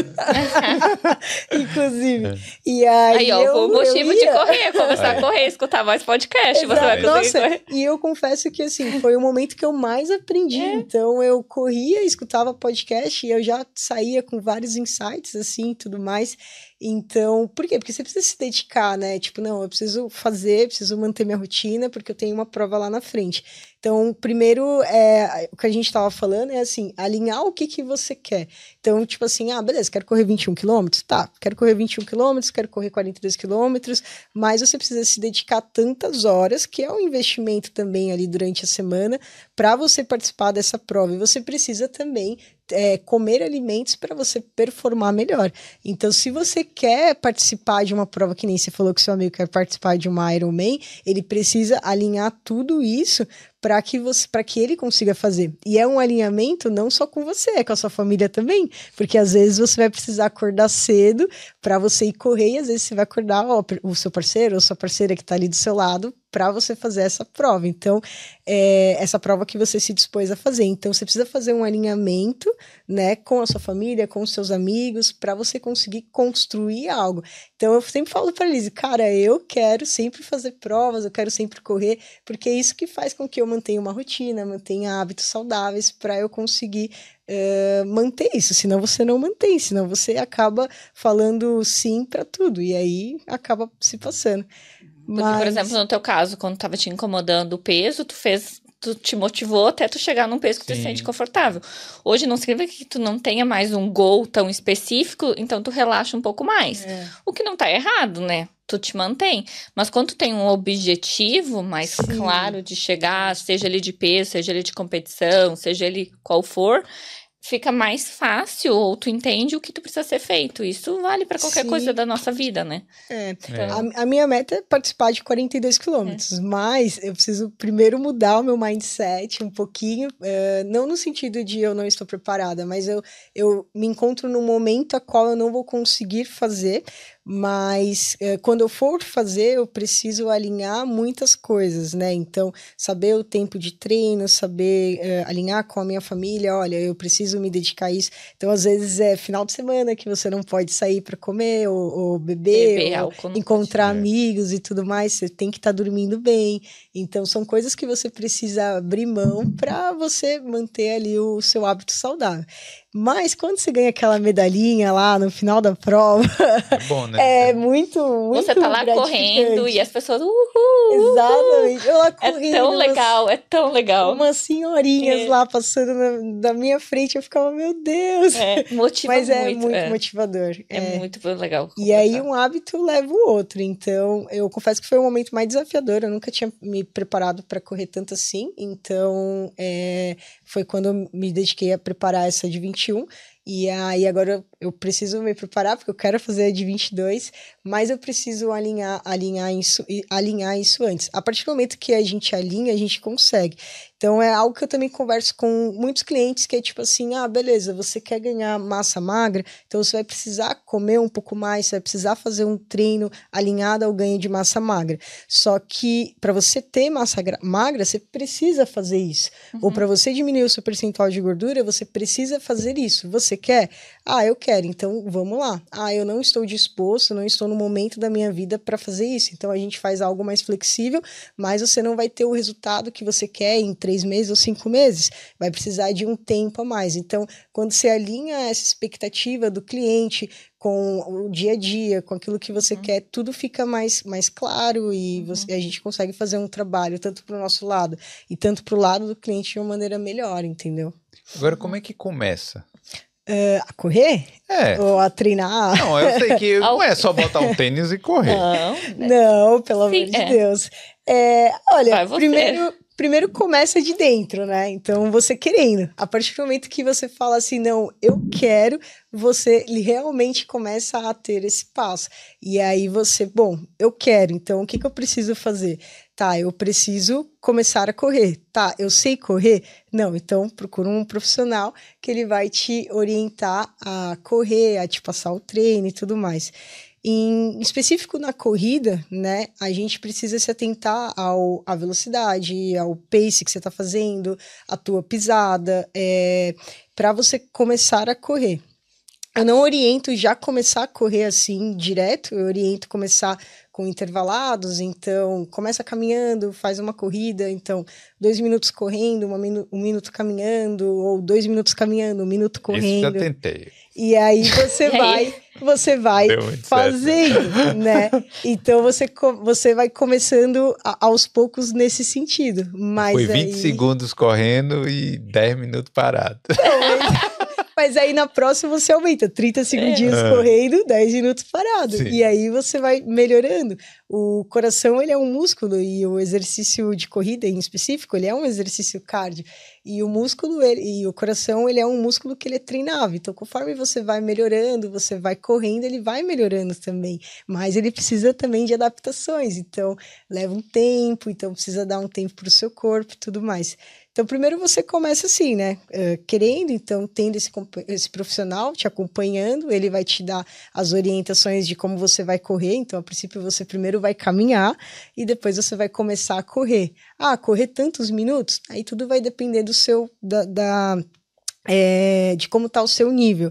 Mas é importante também fazer exercícios de força. Porque a corrida em específico, ela é um exercício que gera muito impacto ali na sua articulação. E aí, se a tua musculatura ela estiver fraca, a gen- é, o que, que o seu corpo vai fazer? Ele vai começar a compensar nas suas articulações o impacto que está acontecendo na corrida. E aí, o que, que vai acontecer? Isso pode te lesionar. Então, o maior erro de- dos corredores é fazer isso, é só querer correr e não, e não fazer um trabalho de fortalecimento, que é um exercício de musculação ali Esse- na academia. Esses maratonistas profissionais aí, os, os kenianos lá, Uhum. né, que a Uhum. gente vê o cara mag- magrão lá e Ponta. tal. Eles, é, eles fazem uma musculação é, bem feita mesmo, assim? É, todo, todo, todo atleta ele precisa fazer um treino de musculação para prevenir eh, caso haja alguma lesão, alguma coisa do tipo. Porque o que acontece? Principalmente esses kenianos, imagina um carro que ele tá uma Fórmula 1, ela tá ali, eh, vamos supor que eles são uma Fórmula 1, eles estão sempre trabalhando ali no limite deles. Então, uma hora esse carro ele vai quebrar. Então, você precisa fazer um trabalho de prevenção para que ele não quebre assim, ele não vá se machucar. Então é importante fazer a musculação. A musculação ela é, pre- ela é preventiva. Então você faz um trabalho complementar de musculação para você correr. É que a E- musculação não necessariamente vai te deixar grande, né? Sim, É, Então, eu acho que isso talvez que seja a tua pergunta. Bom, eles Sim. são muito magros, eles são muito finos, né? sim. Mas não significa que eles não treinam, eles só não põem uma carga de um bodybuilding, porque o bodybuilder tá com outro objetivo. mas, Mas não- ele só, fa- é, só corrigindo, não só musculação, um treino Ah, de sim, força. Não precisa específico. outro. É. É Que a musculação ela é característica desse treino de força, mas sim, É, exatamente. vai isso. depender do E eles- objetivo, né? Porque, por Isso. exemplo, eu treino e eu não quero ficar grande, eu quero ficar pequena. Então, eu treino musculação e eu sempre falei, desde sempre, ó, esse é o biotipo que eu gosto. Esse é o biotipo que eu gostaria de atingir. Então, meu treino de força é voltado para esse meu biotipo, para o tipo de esporte que eu gosto. Então, eu ser muito grande, pesada para corrida não é interessante. É. Sim, é. Então, é, a gente trabalhar. Eu não ia fazer panturrilha se eu não precisasse correr. Aí tá lá o treino de panturrilha lá pra fazer. É, tem que fazer. Ah, Mas sim, eles. Mas enfim, então Eles tá lá pra fortalecer fazer a o- panturrilha pra eu correr. É, Então, tem, vai sempre depender do que, que tu quer Isso. fazer além é. do resultado estético que tem envolvido, né? E Sim. apesar de eles serem magros, eles devem comer muito também, né? Porque eu acho que perde muito peso, né? No, depois de uma corrida dessa. É que eles têm, se eles têm bastante massa muscular, eles têm bastante taxa metabólica basal, que é o quanto que a pessoa gasta sentada aqui. E aí ela, dependendo de quanto a pessoa é ativa, é maior. Aí se ela tem um gasto maior, é tipo a potência, vamos usar carro de novo, né? A potência do carro, é o mesmo carro, mesmo ano, mesmo modelo. Mas ele tem uma potência maior, então ele tem um gasto maior de gasolina para sobreviver, né? Então, eles provavelmente comem uma dieta maior, sim. E aí, tanto é que para pré-corrida, por exemplo, a gente faz uma dieta bem rica em carboidrato para aumentar os níveis de glicogênio, que glicogênio é um estoque de glicose no fígado. Quanto maior ele for, mais a pessoa dura durante o exercício, sem ter fadiga, né? Porque em provas maiores, né, a Carol usou gel de carboidrato, por exemplo, porque precisa repor durante a prova, né? A pessoa não faz a prova inteira sem nada, só com água, pelo Porque contrário. É. era uma prova que eu precisava fazer duas horas e pouco, mas chegava uma hora e meia, me dava uma queda de pressão. Aí eu falei pra Elise, pelo amor de Deus. Então a gente Eu- fez toda uma estratégia para ela suplementar durante a corrida. Então ele de alta performance suplemento tanto de carboidrato, tanto eletrólito, né? E Só pode, de pode potássio. parar pra comer alguma Tu coisa? não para, é, tu vai, é uma, Ah. pode parar, pode parar, claro, não tem problema tu parar, mas a água tu pega quando sai, tu Não, vai eu sei, tomando, mas enfim. pelas regras da corrida, pode, Não, não, pode comer alguma Pode. coisinha ali? Poder, é, poder pode, Sim. mas vai diminuir o seu tempo, né? Diminui teu tempo, mas não tem nenhuma Exatamente. Contraindicação, um não é droga. macarrão? Falar assim, Ah, não. Ah, é. Eu bater o meu prato aqui. E daí vomita depois. Né? não, não. Normalmente a gente usa suplemento nesses casos, né? É, em alguns casos o mel, é, doce de leite, algo nesse sentido é bem usado também, dependendo. Mas eu gosto de usar gel de carboidrato mesmo, porque é tipo uma bisnaguinha assim. E aí você come ela muito fácil, não tem problema nenhum. E não tem nenhuma contraindicação, não é nenhum doping, não é nada. como é que é esse gel? É um... É uma É tipo- pastinha? É uma pastinha, assim, como é que eu vou Um sachê. É um sachê. Tipo de... Isso, abre e... É, você abre e você. Sabor, bem- fruta. Inclusive, parece bem doce. É, é. Ele é carboidrato puro, é, né? Ele é bem É uns doce. 20 e poucas gramas de carboidrato, mais ou menos, a cada uma hora e meia. Aí ela come o carboidrato ali durante. E aí, dependendo do quanto a pessoa tá e a temperatura da prova, que daí vem o calor, por exemplo, que a pessoa sua mais, ela perde sa- sais minerais. Então, quando eles estão caindo no final da prova, sabe? Que normalmente termina a prova caindo, eles estão cansados fisicamente, mas muitas vezes é baixo eletrólito, né? Suou muito, tomou muita água. Então, a gente repõe isotônico, tal, por exemplo, isotônico que tem sódio, potássio. Gatorade. É, durante, durante a prova, né? Não Gatorade tem açúcar, mas aí outros, outros. A gente usa, ah, um, tem uns em tablet efervescente, enfim. Então, a se tem muito, muito produto bacana para usar e melhorar a performance, né? Durante, além de, claro, todo o treino, todo o preparo que a pessoa tem que ter, a alimentação é diferente. Pré tem que colocar carboidrato puro, então era arroz branco, macarrão branco, enfim. Eu a tava semana- feliz nessa época. É, para preparar e aumentar os níveis de glicogênio que melhora a performance, né? Durante uma prova. É, porque pô, você fazer uma Uhum. prova dessa, eu, eu acho que a pessoa perde um- uns 2 quilos só de água, né? Não, nunca pesei pra avaliar. é. eu tava bem. É, foi uma Depois a gente terminou bem isso- bra- Depois que a gente terminou, a gente foi na churrascaria. É, É bom, né? exatamente. Aí é bom. É, Tipo, Ah, é a tudo. recompensa. É a né? recompensa. Depois de Exatamente. tanto perrengue aí É. pra fazer essa prova. É. A gente tem mais umas provas É. aí nos próximos meses É. pra participar. É, daí a gente já chamou o aluno e vai com o aluno agora. As próximas vão ser com alunos. Isso Sim. aqui na Irlanda? Aqui na ou em Irlanda. outro lugar? Irlanda. Essas É. que a gente tem agora vão ser aqui na Irlanda. Sim, tem bastante provas de corrida, de 5, 10, maratona. Tem a que a gente fez ano passado, que é do câncer de mama, né? Que vai ser esse domingo aqui. A gente fez ela ano passado. Esse, esse a gente não vai conseguir fazer, não vai estar aqui. Mas tem essas provas. Normalmente elas são 5, 10. Tem as de Clontarf, que é bem famosa também, que é uma half, é, que é half. Tem uma que faz um Wicklow também, que é maratona. Então elas são. Tem bastante prova. A Irlanda tem a do Phoenix Park, eu já fiz ela duas vezes também, que são 10 quilômetros. Então tem, tem várias corridas É bacanas. uma assim. sensação diferenciada É. quando você ganha uma medalha. É, eu E- ainda não ganhei, né? A gente vai fazer uma bem. que é bem bacana, essa que a gente vai fazer agora em final de junho, que é Hell in Back, que é uma que tem um ícone em obstáculo. Que joga na lama, daí tem que Ah. pular dentro do lago, aí leva choque, daí tem que descer do. Eu nem assisti tudo pra não me Ave preocupar Maria. antes da. Ave Maria. Não, porque aí você pô, aí você vai ter que tomar um banho de água gelada depois, né? Pra se lavar aí. Né? Não, diz que eles molham já desde o início, que diz que o primeiro negócio já é um jato de água em você. Você faz a prova inteira molhado já. Ah, Pra ser bem Inclusive, maravilhoso. O tênis Morrer, que você que usar é um tênis No barro, assim. É, aquele, No barro. é literalmente tem que aqueles segurando na corda, sabe? No barro, bem treino de exército, assim. Vai ser bem legal. Vai ser legal, acompanha aí, a gente vai. A gente vai fazer. Eu vou olhar as fotos lá depois. Ele tá assim. Eu olho as fotos umas depois. ideias que a gente tem, às vezes que eu fico pensando, o que que eu fui me meter? É, pra quê, né? Pra quê? Pra quê? Aquela Mas coisa. vale a pena. A adrenalina, a sensação, a dopamina, a sensação boa de, de completar é muito Sim. bom. É algo que nos move, né? Então, acho que é muito bacana. E aí você estava falando de alimentação. E quais são os alimentos aqui na Irlanda que a gente, quando se muda pra cá, começa a comer, mas tem que evitar? Aqui, o, o imigrante chegou aqui, aí fala assim, pô, tudo barato, tudo não sei o que e tal, aí começa a comer aquelas coisas. O que que, que, que você tem que evitar aqui? Uma, uma lista? Vamos lá. não, lista- É, vamos a lista. ah, brioche, né? Os briochinhos, aquele brioche bem, né? aquele brioche gostosinho lá tem que evitar. Cheio de manteiga, açúcar e calorias, enfim, porque tem muita opção de pão integral bacana, é, barato, mais barato, inclusive, que o brioche. O ruim é o preço, né? Que esses alimentos são muito baratos. E aí o preço acaba vindo como uma, uma questão, pri- principalmente para quem que vem de intercâmbio, né? Sim. Mas não é tão diferente. Eu acho que isso é uma das coisas que eu mais gostei de quando me ser nutricionista aqui, se eu indicasse um pão integral lá sem açúcar, multigrão, sei lá, no Brasil, é triplo do preço. é. Orgânico, então, nem se fala. Aqui, não, alguns produtos, eles são de fato mais baratos, mais caros, desculpa, mas não é uma diferença tão insignificativa que dependendo de como você fizer o seu cálculo, é possível. Dá pra comer bem. Dá para comer sem- bem sem gastar tanto. É. Pelo contrário, comprar esses dias, esses, esses, esses dias prontos, takeaway, é muito mais caro do que de fato tu cozinhar em casa e preparar tuas refeições, né? Então, é, vai conseguir. É. Se você deliverou toda semana. É, é gente- caríssimo. Não é toda semana, É. é todo dia. Que Todo a pessoa dia, mora é. no centro, é muito fácil pegar o Deliveroo todo dia lá. Aham, é. né? A- a- essa é a vantagem de morar longe, é, não tem todo, todo delivery que vai. É.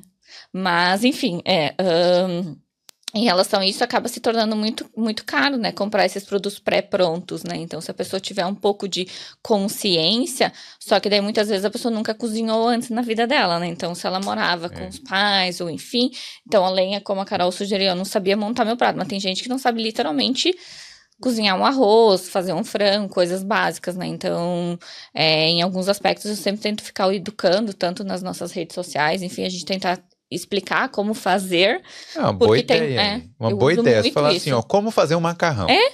mas é, literalmente, Tipo, mas é literalmente. verdade, é, assim, eu já ouvi umas coisas assim, ai, como que compra? É. Tipo, a pessoa não sabe nem ir no mercado comprar o alimento. Aí eu vou falar, vão, você tem que comer abobrinha. Aí a pessoa, mas o que, que é abobrinha? Eu nunca comprei abobrinha no Brasil, nunca vi uma. Eu já comi abobrinha, mas eu nunca preparei uma abobrinha. Eu não sei, tem que lavar, tem que cozinhar, tem que comer cru. Ah. Então, coisas desse sentido. Ah, como é o nome em inglês? Cara, a abobrinha não tá vindo na minha cabeça agora. Courgette. Sim. Ah, Ah, sim, é que É. parece um um pepino. né? É, Viu? Você já usa o inglês, né? Então, daí eu já vou, a pessoa não sabe. Daí eu falo assim, é, esse nome em inglês. Aí eu já uso o inglês para a pessoa já ir no mercado procurando courgette. Se ela procurar abobrinha, ela não vai achar. Então, já vou, já vou nesse sentido, eu já tô dando aqui. Ai, mas cenoura cozinha, come, come com casca, sem cá. Então, tipo, é umas coisas básicas que às vezes vêm por esse fator. E a pessoa vai pro pronto, não só por preguiça, não só por tempo, não só porque é porque é mais saboroso ou mais sei lá o quê, porque às vezes ela não sabe literalmente, né? Então, eu acho que essa consciência que a gente tenta lá todo dia educar, mostrando como fazer, como preparar coisas é, no dia a dia, né? Então, É. é, parece é muito mais difícil quando você começa a analisar que tem um financeiro, tem a informação, tudo, mas às vezes é muito mais do que isso. E aí a pessoa ela tem vergonha de dizer que não sabe, Sim. É. que já aconteceu, né? De tipo, ai meu Deus, eu não sei, ou enfim. Mas aí quem que tá disposto vai lá, YouTube, né? Eu sempre brinco que quando eu fui morar com meu marido a primeira vez, a gente saiu bem jovenzinho lá, morar junto. Eu falei assim, eu não sou tua mãe, se vira. E aí ele não sabia fazer boa parte das coisas, porque nunca precisou fazer, né? E daí ele ia lá, YouTube, não sei o que, não sei o que, até ele aprender a fazer as coisas, né, que ele tinha que fazer. Então, foi indo, é um processo, né? Então, tu tem que estar disposto a isso também. É, ou é um aprendizado É um daqui aprendizado mesmo, de né? tudo, é.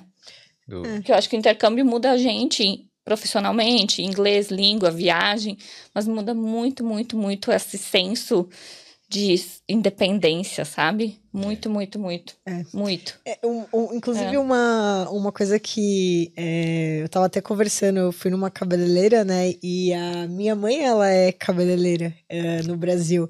E ela sempre cuidou do meu cabelo, né? Então, toda semana eu fazia meu cabelo com ela e tudo mais.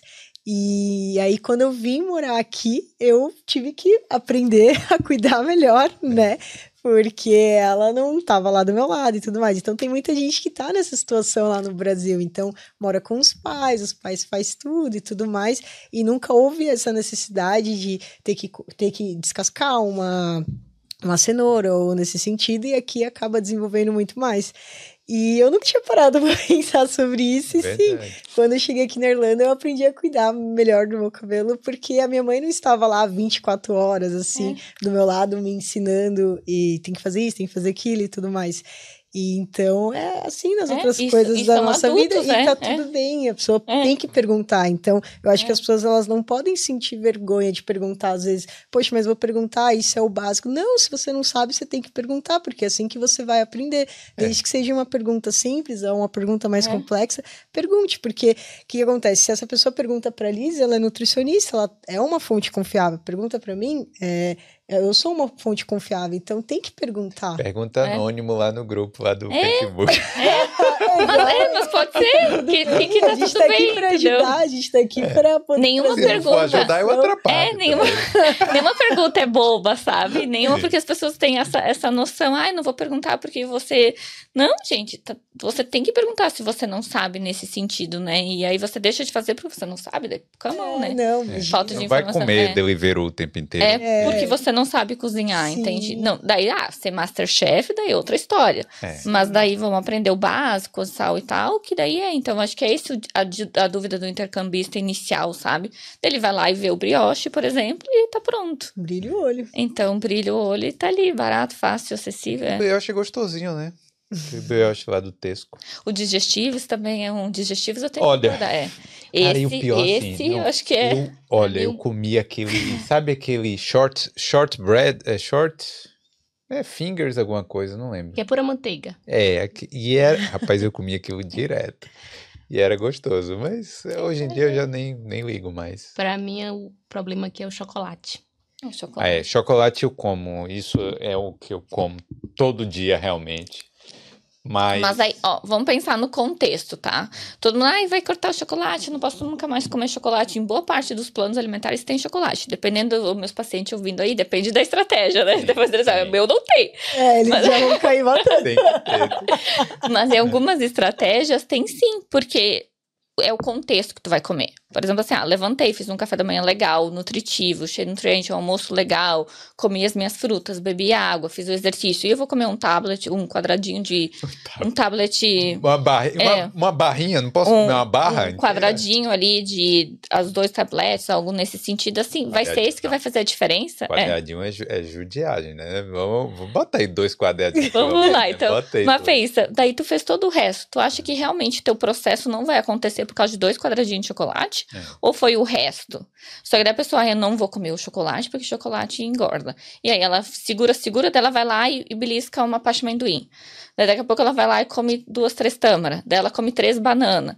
E aí a caloria ficou muito maior do que o chocolate. Se ela tivesse comido o chocolate dela lá, comia o chocolate em paz e acabou o dia. É o contexto que você vai comer aquele chocolate. E de preferência a qualidade do chocolate também, né? É Pegar um é chocolate e limite, chocolate. É a mesma coisa café com açúcar. Não é café, é, é café com açúcar. Agora, se pegar um chocolate amargo bom, sabe, de uns 60%, 70% cacau, algo nesse sentido, não vai ser ele que vai causar um grande problema. Ou uma marca boa.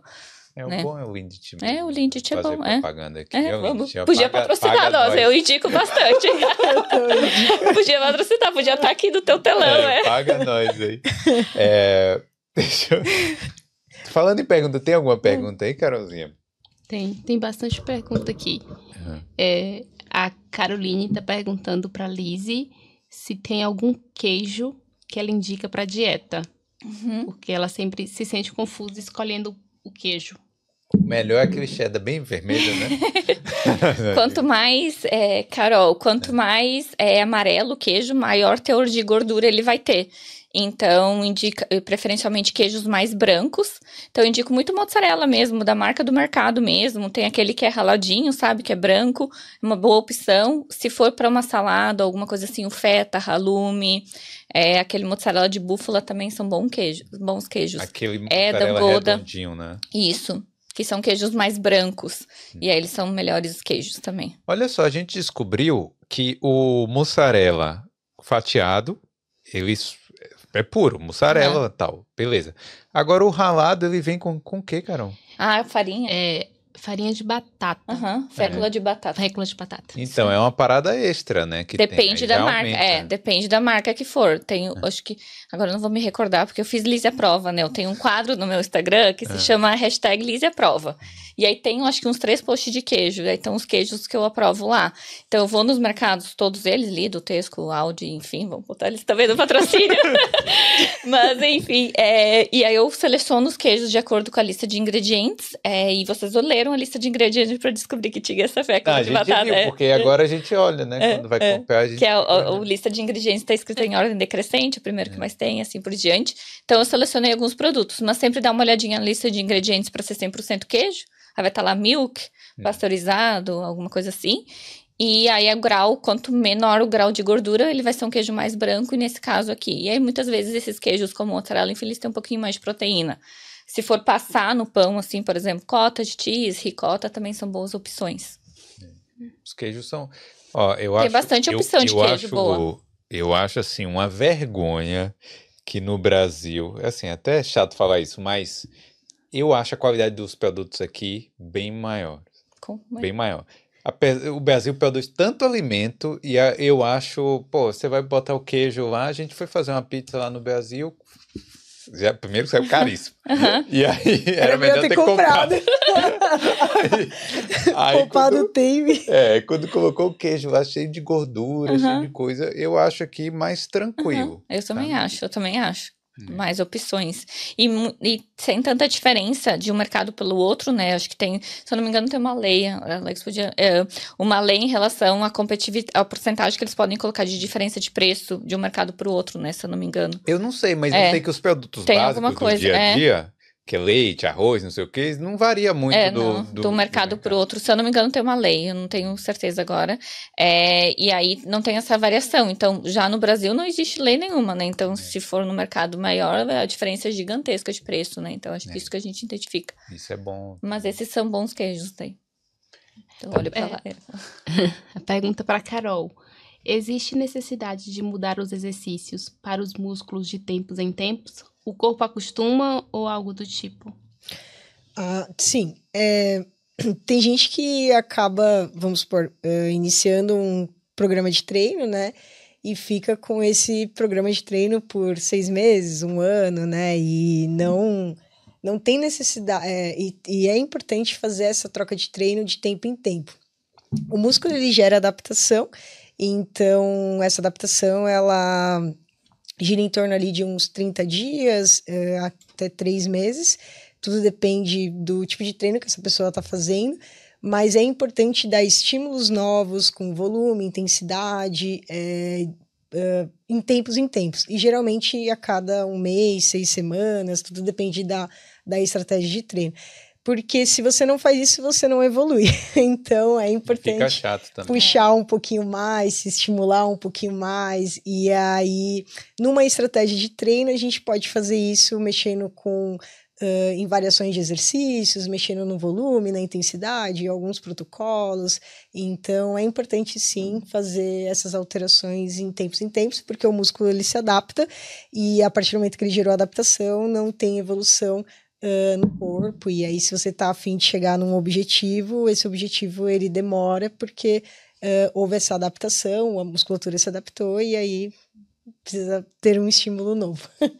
É. Então, eu sugiro fazer ãh, trocas de treino e não manter o mesmo treino. Então, às vezes as pessoas começa num programa e pensa, bom, vou ficar com isso daqui por seis meses, oito meses, uh, mas se ela trocasse o treino dela de tempo em tempo, ela teria uma evolução muito mais exponencial, muito melhor, muito mais rápida do que se ela se mantesse no mesmo treino, porque o músculo ele se adapta. Então eu sugiro trocas de treino. Tenho que trocar meu treino. Hein?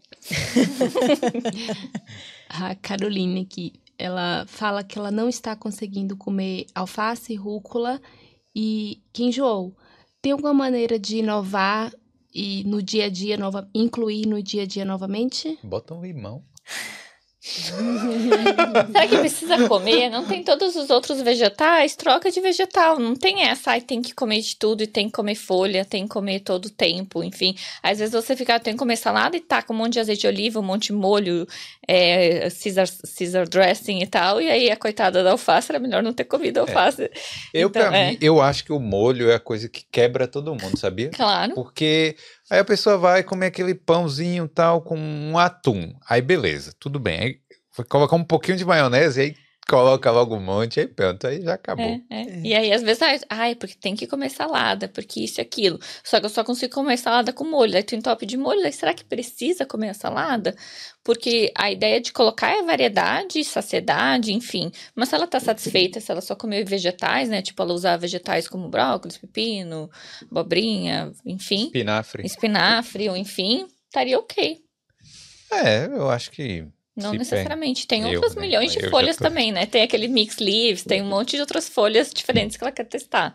Mas um azeitezinho, um pouquinho de vinagre balsâmico, tá ok. É, mas o Um azeite limão. também tem muita caloria, né? É, daí É depende. melhor colocar Tudo é o. moderação, tudo é o, é o ponto de vista. Quanto que eu vou colocar de azeite? É. É. Não, você por- compra o spray aqui, duas É. calorias por spray. Aí, ó. Spray, pronto. mas não. Melhor não. E Porque quando eu tava fazendo a dieta, eu tava muito. Você deve- é. Não, porque eu falei, não, vamos fazer, né? Se é pra se dedicar, porque você tem que se dedicar, né? Ah, que orgulho, hein? Sim, aí. Não, mas, Oi, ó. não, oi. mas na época lá, hoje em Que dia já orgulho. tá. O bom é que o caminho você já sabe. Então aí, É. já assim que vou precisar voltar, já, já sabe o que fazer. Hoje em dia eu já falo, ah, bota mais um pouquinho aí. de- É. de azeite. Não, mas eu, eu, eu não sinto falta não do azeite na salada, viu? É, a gente coloca o quê? Vinagre? Lim- Só Não, vinagre. limão, na Oh, verdade. limão. E sal. Uhum. Acho que tá bom. Agora, é, eu não sei, né? O que é que dá pra substituir? Então, só os vegetais, outros vegetais, né? Folha. É que as outras folhas tem aqueles mix leaves que tem aqui, é que eu vou puxar os nomes em inglês, tem os espinafres, então tem outras variedades de folhas se não quiser a alface. E tem mais de um tipo de alface, né? Tem a iceberg, que é a ah, alface americana, então tem mais de um tipo que ela também pode testar. Compra alface já cortada, que É, facilita já também, lavada porque aquela também, é. Pô, você tem eu que... também, lavar e coisa, enfim, é, É, muito trabalho. concordo, Come, isso, concordo. come ruco. e aí?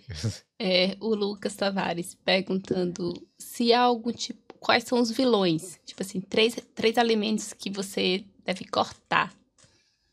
Pra? Deve ser para o saúde, dia a dia. talvez. É. Pra sua saúde. Além do brioche. Além do brioche, cortou o brioche.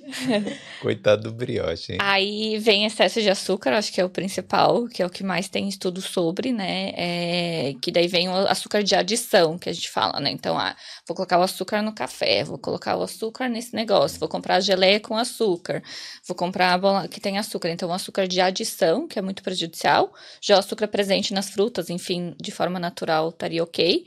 O segundo é gordura saturada. E aí vem excesso de manteiga, excesso de queijos gordos, bacon, embutidos, né? E aí o terceiro seriam esses alimentos ultramente processados, que a gente não classifica como alimentos, a gente chama já de produtos. Hum, Então, banana é banana. Agora, se eu vou pegar lá um, sei lá, um embutido, um salame, é carne de porco com nitrito, nitrato, sódio portato, as, as ahn, conservante, enfim, é um produto, ele tem lista de ingredientes, ele não é mais um alimento, ele é um produto com lista de ingredientes.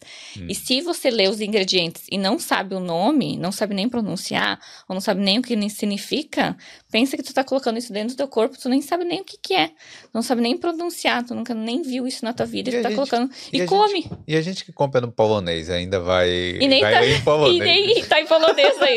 Aí complicou, né? Mas você não sabe nem português, nem inglês, o que que é, e aí tu coloca dentro do teu corpo. Não faz, entende? Quando tu vai comprar um telefone, tu lê, ah, se o telefone funciona, se ele não vai explodir, se não sei o que, tu lê as especificações. Agora, quando tu vai comprar uma coisa que você vai colocar dentro do seu corpo, você não tem o trabalho de virar a embalagem e olhar assim, peraí, o que que é isso aqui? Eu vou colocar esse negócio que eu não sei nem o que que é dentro do meu corpo.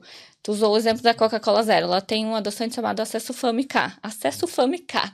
Tu acha que isso é uma boa ideia pra colocar dentro do teu corpo? Eu sei que é uma péssima Aí ideia. que tá. Corante caramelo E120, cancerígeno. Então, tipo, tu começa a ler e tu pensa assim, será que eu vou colocar esse produto dentro do meu corpo? Então, acho que são esses três grandes vilões, mas os ultraprocessados estão cada vez mais é, sendo um grande vilão, né? Que tá provando aí câncer em pessoas cada vez mais jovens e várias outras questões. E o álcool? É, daí eu, eu nem falei, é porque a gente falou de comida, daí não falei bebida, É, mas enfim. Bebida, é, realmente. Aí vem álcool, cigarro, e aí vem outros, né? Agora eu faço o bacon de um jeito. Deixa eu falar. Vai, vai, é, conta do... É porque o bacon, eu não coloco diretão lá, não. Aham. Eu faço de um jeito assim, meio estranho. Mas eu coloco no micro-ondas com papel toalha embaixo e em cima. Aí coloco lá um minuto e pouco. Hum. E aí a gordura sai toda no papel. Ou seja, o bacon tá perfeito. É, mas aí tu falar. tem que ler se o bacon que tu compra, ele não tem adição de nitrito nitrato. Porque aqui, dependendo do mar, tu vai encontrar o com e o sem.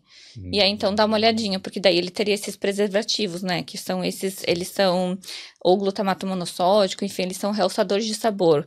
Ou... Precisa esse- é, realçar o sabor do bacon. precisa. Mas ó, eu vou olhar então. Olha o que... É, eu vou olha olhar. Mas daí esse aí tu reduz a gordura, o que já é muito bom. Então tu Sim. já tá fazendo a parte da gordura melhor. Ou tu compra já os, fif, os que tem menos gordura, né? Tem uns que já, tem a, já tá sem a capinha, aquela capinha. Tem 50% less fat é rushers. Vai estar Olha. escrito assim no mercado, e aí já tem um pouco menos de gordura. Mas tu faz uma boa ideia da gordura. Mas olha se o bacon ele não tem esses outros aditivos. Eu vou olhar. A gente já comprou esse de 50% e você não gostou. Ah, então... uma gordurinha depende de um balanço, Parar uma dieta balanceada. Eu vou fazer aqui a última, a última pergunta é, da Carol. Ok. Tem alguma, co- alguma coisa, algum exercício que podemos fazer durante o dia quando estamos trabalhando em casa para melhorar a postura? No home office. Aí a pessoa levanta um pouco e vai fazer algum exercício nos cinco minutos.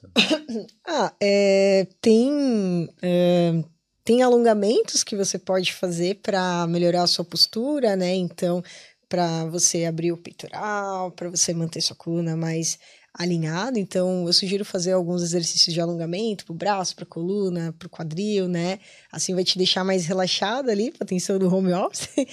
Mas, eh, se caso você quiser eh, fazer alguma sequência de exercícios de 30 minutos ali, você pode eh, fazer alguns exercícios com o seu próprio corpo, né? Então, você consegue fazer uma sequência boa com agachamento, flexão, abdominal, afundo, é, polichinelo, corridinha parada. É uma sequência, assim, de, sei lá, 10 vezes eh, cada exercício, quatro séries, vai dar ali em torno de uns 15 minutos a 20 minutos. Para quem tá 100% parado, fazer um pouquinho assim por dia já vai ser ótimo. Então, eu sugiro, se for em termos de exercício físico, fazer coisas mais com o peso do corpo. É, mas se for para dar uma relaxada ali no home office, essas coisas do tipo, fazer exercícios de alongamento para dar uma soltada e encarar aí o dia busy de, de home office. Esse é tipo o hit, né? Que você tava falando. Seria tipo um hit, é, um hit, um treino mais em bloco, no estilo mais funcional. É, o hit é top. Tem um cara aí que é bom, o Joey, né, no YouTube. Ah, é? Ele faz lá, e você fica assistindo a televisão e repetindo, né? Igual um doido. Igual o doido. É, Então é isso, né? Deixa eu agradecer aí a galera aí que mandou as perguntas. E, galera, é, pode falar aí como é que faz para encontrar vocês, como é aí, é, onde é que vocês estão aí no Instagram. Pode falar também da Be Extreme. Vamos. É, a Be Extreme, é, o nosso perfil no Instagram é arroba Be Extreme. é Big Storm Fitness. É, vocês encontram a gente lá. O nosso, nosso espaço fica na International House Star Street, então bem, bem central, bem na frente do The Irish Times. Uh, no mesmo espaço fica a minha clínica de nutrição, que o perfil é LG Nutritional Center. É, também fica na International House Star Street. Nós temos lá serviços de nutrição, psicologia, coloração pessoal, enfim. É, eu e uma equipe de cinco, uh, quatro nutricionistas e psicóloga, então nós atendemos todos os dias da semana, né, é, incluindo sábados. Uh, a Biextreme também fica aberta de segunda a sábado, temos aulas das 8 da manhã até as 8 da noite. Então, também é, bastante possibilidade, tem desculpa né? também, né, galera aí que não... É. Sim, e, desculpa. e o meu perfil de nutrição separado, né? Que do da clínica é pelo perfil de estar em inglês e de estar em espanhol também. E o meu perfil é arroba Nutrilise. E o da Carol, né? O meu é arroba uh, prof.caroldias, Carol com K. Aí depois, de uns dois anos atrás, já. É, Eu não podia falar que era Carol com K. não me entrou em desuso, é, ficou ruim. Com um pouquinho. É. Mas agora tá normal, galera. Já esqueceu. Já esqueceu, agora É, agora eu posso falar Carol com K. Enfim, a gente está à disposição aí para deixar as pessoas mais saudáveis, mais ativas, Sim. né? Vai ser muito bom receber. Vocês, você também está super convidado. Vocês estão obrigado. super convidados de conhecer o nosso espaço. Eu vou lá, eu vou só 20 minutinhos, aí eu já vou, É 20 fico como se fosse uma hora, né? Exatamente isso. É, isso aí. Convida você e o senhor, seu amigo lá da, da academia, para mim também Vou, vou treinar. falar É. com ele, ele fala é com ele. irlandês. É, ah, sim. é, Vou chamar então, vou Ai, falar com chama, ele. chama vou ele pra, com ele. pra, olhar, pra Vocês conhecer. vão falar, caramba, vocês vão ficar impressionados. Eu quero ver. Agora, diga, eu queria que vocês falassem alguma coisa pra pessoa que tá, tipo assim, sabe, pô, querendo ter uma mudança, ou de saúde, ou de corpo e tal, e não sabe por onde começar, ou tem medo de julgamento, ou sei lá o quê, sei lá qual for o motivo, mas o que, que, que vocês diriam pra essa pessoa? Primeiro ela precisa ter um porquê, né? Tipo, por que, que ela tá fazendo isso? Por que, que ela quer isso? Por que, que ela está abrindo mão de muitas coisas para fazer isso? Porque a partir do momento que você tem um porquê muito forte, você acaba tendo mais atitude para fazer as coisas que você tem que fazer. Então, é, a partir do momento que ela tem esse porquê, seja ele qual for, é, ela vai conseguir ali o, é, o objetivo dela. Então, primeiro ela começa com esse porquê, ah, eu preciso porque eu preciso cuidar da minha saúde, ou porque o meu médico ele falou que eu estou é, com a pressão alta, com colesterol alto, vi os meus exames, eles estão todos. Então, esse pode ser o porquê. Ou porque eu não quero é, chegar com 100 anos quebrado, eu quero estar saudável e tudo mais. Então, a partir do momento que você tem esse porquê ali muito claro, muito esclarecido, você acorda às 6 horas da manhã para ir treinar, você faz as suas alimentações, você abre mão, o, você sabe dizer não para aquilo que é, que não faz sentido para você. Então, acho que você precisa começar com esse porquê. E eu sempre falo assim, cara, escreve seu porquê, deixa ali estampado e acorda todo dia sabendo que você tá ali fazendo mão eh, por conta disso. E aí você vai acabar eh, fazendo ali as coisas que você precisa fazer. Então, se você tem esse porquê, aí você vai eh, iniciar nessa vida fitness, se você for, eh, ah, é por causa de pressão alta, enfim, alguma coisa nesse sentido, então, preciso cuidar da minha alimentação, então vou lá cuidar da minha alimentação, vou iniciar o exercício físico, vou fazer o exercício físico e acaba não abrindo tanto mão, assim, das coisas que tem que fazer. Uhum. Eu acho que é isso. É, o objetivo é o principal também, na, na minha opinião. E de não estar sozinho. É. De não começar fazendo loucura da cabeça e sair correr sem orientação, sair fazer dieta do Google, da sopa, do sei lá eu o que, que dieta que, Da tá- lua. que Da lua. cada vez vem uns negócios que eu fico assim, da onde que o povo tirou isso? Mas enfim, então não faça as coisas sozinho, busque profissional, é profissional que vai te ajudar, porque as- lidar com isso sozinho, a gente já tem que lidar com tantas outras coisas sozinho, já tem que a vida pessoal, isso, isso, e aquilo. Então buscar uma ajuda de um profissional e não estar sozinho e ter paciência É, isso aí é essencial, né? para ter resultado essencial para não fazer você desistir, colocar metas tangíveis e ter paciência de levar o tempo que precisar para você atingir esses resultados. Então, acho que é muito importante. É isso aí. É. Pô, então, queria agradecer de novo aí, obrigado. Que É. Queria relembrar pra galera aí, ó, acompanha aí as meninas aqui nas redes sociais, já passaram aí os endereços. E não esquece de deixar o like, Se não for inscrito, se inscreve aí no Boulder. E só relembrando o evento, certo? Semana que vem aí o link tá aí no chat fixado e na descrição aí desse episódio também. Então, clica lá e vamos nos ver na semana que vem aí, beleza? Tranquilo. Então é isso. Dá um tchau naquela câmera ali. Tchau. Valeu, galera. Tchau.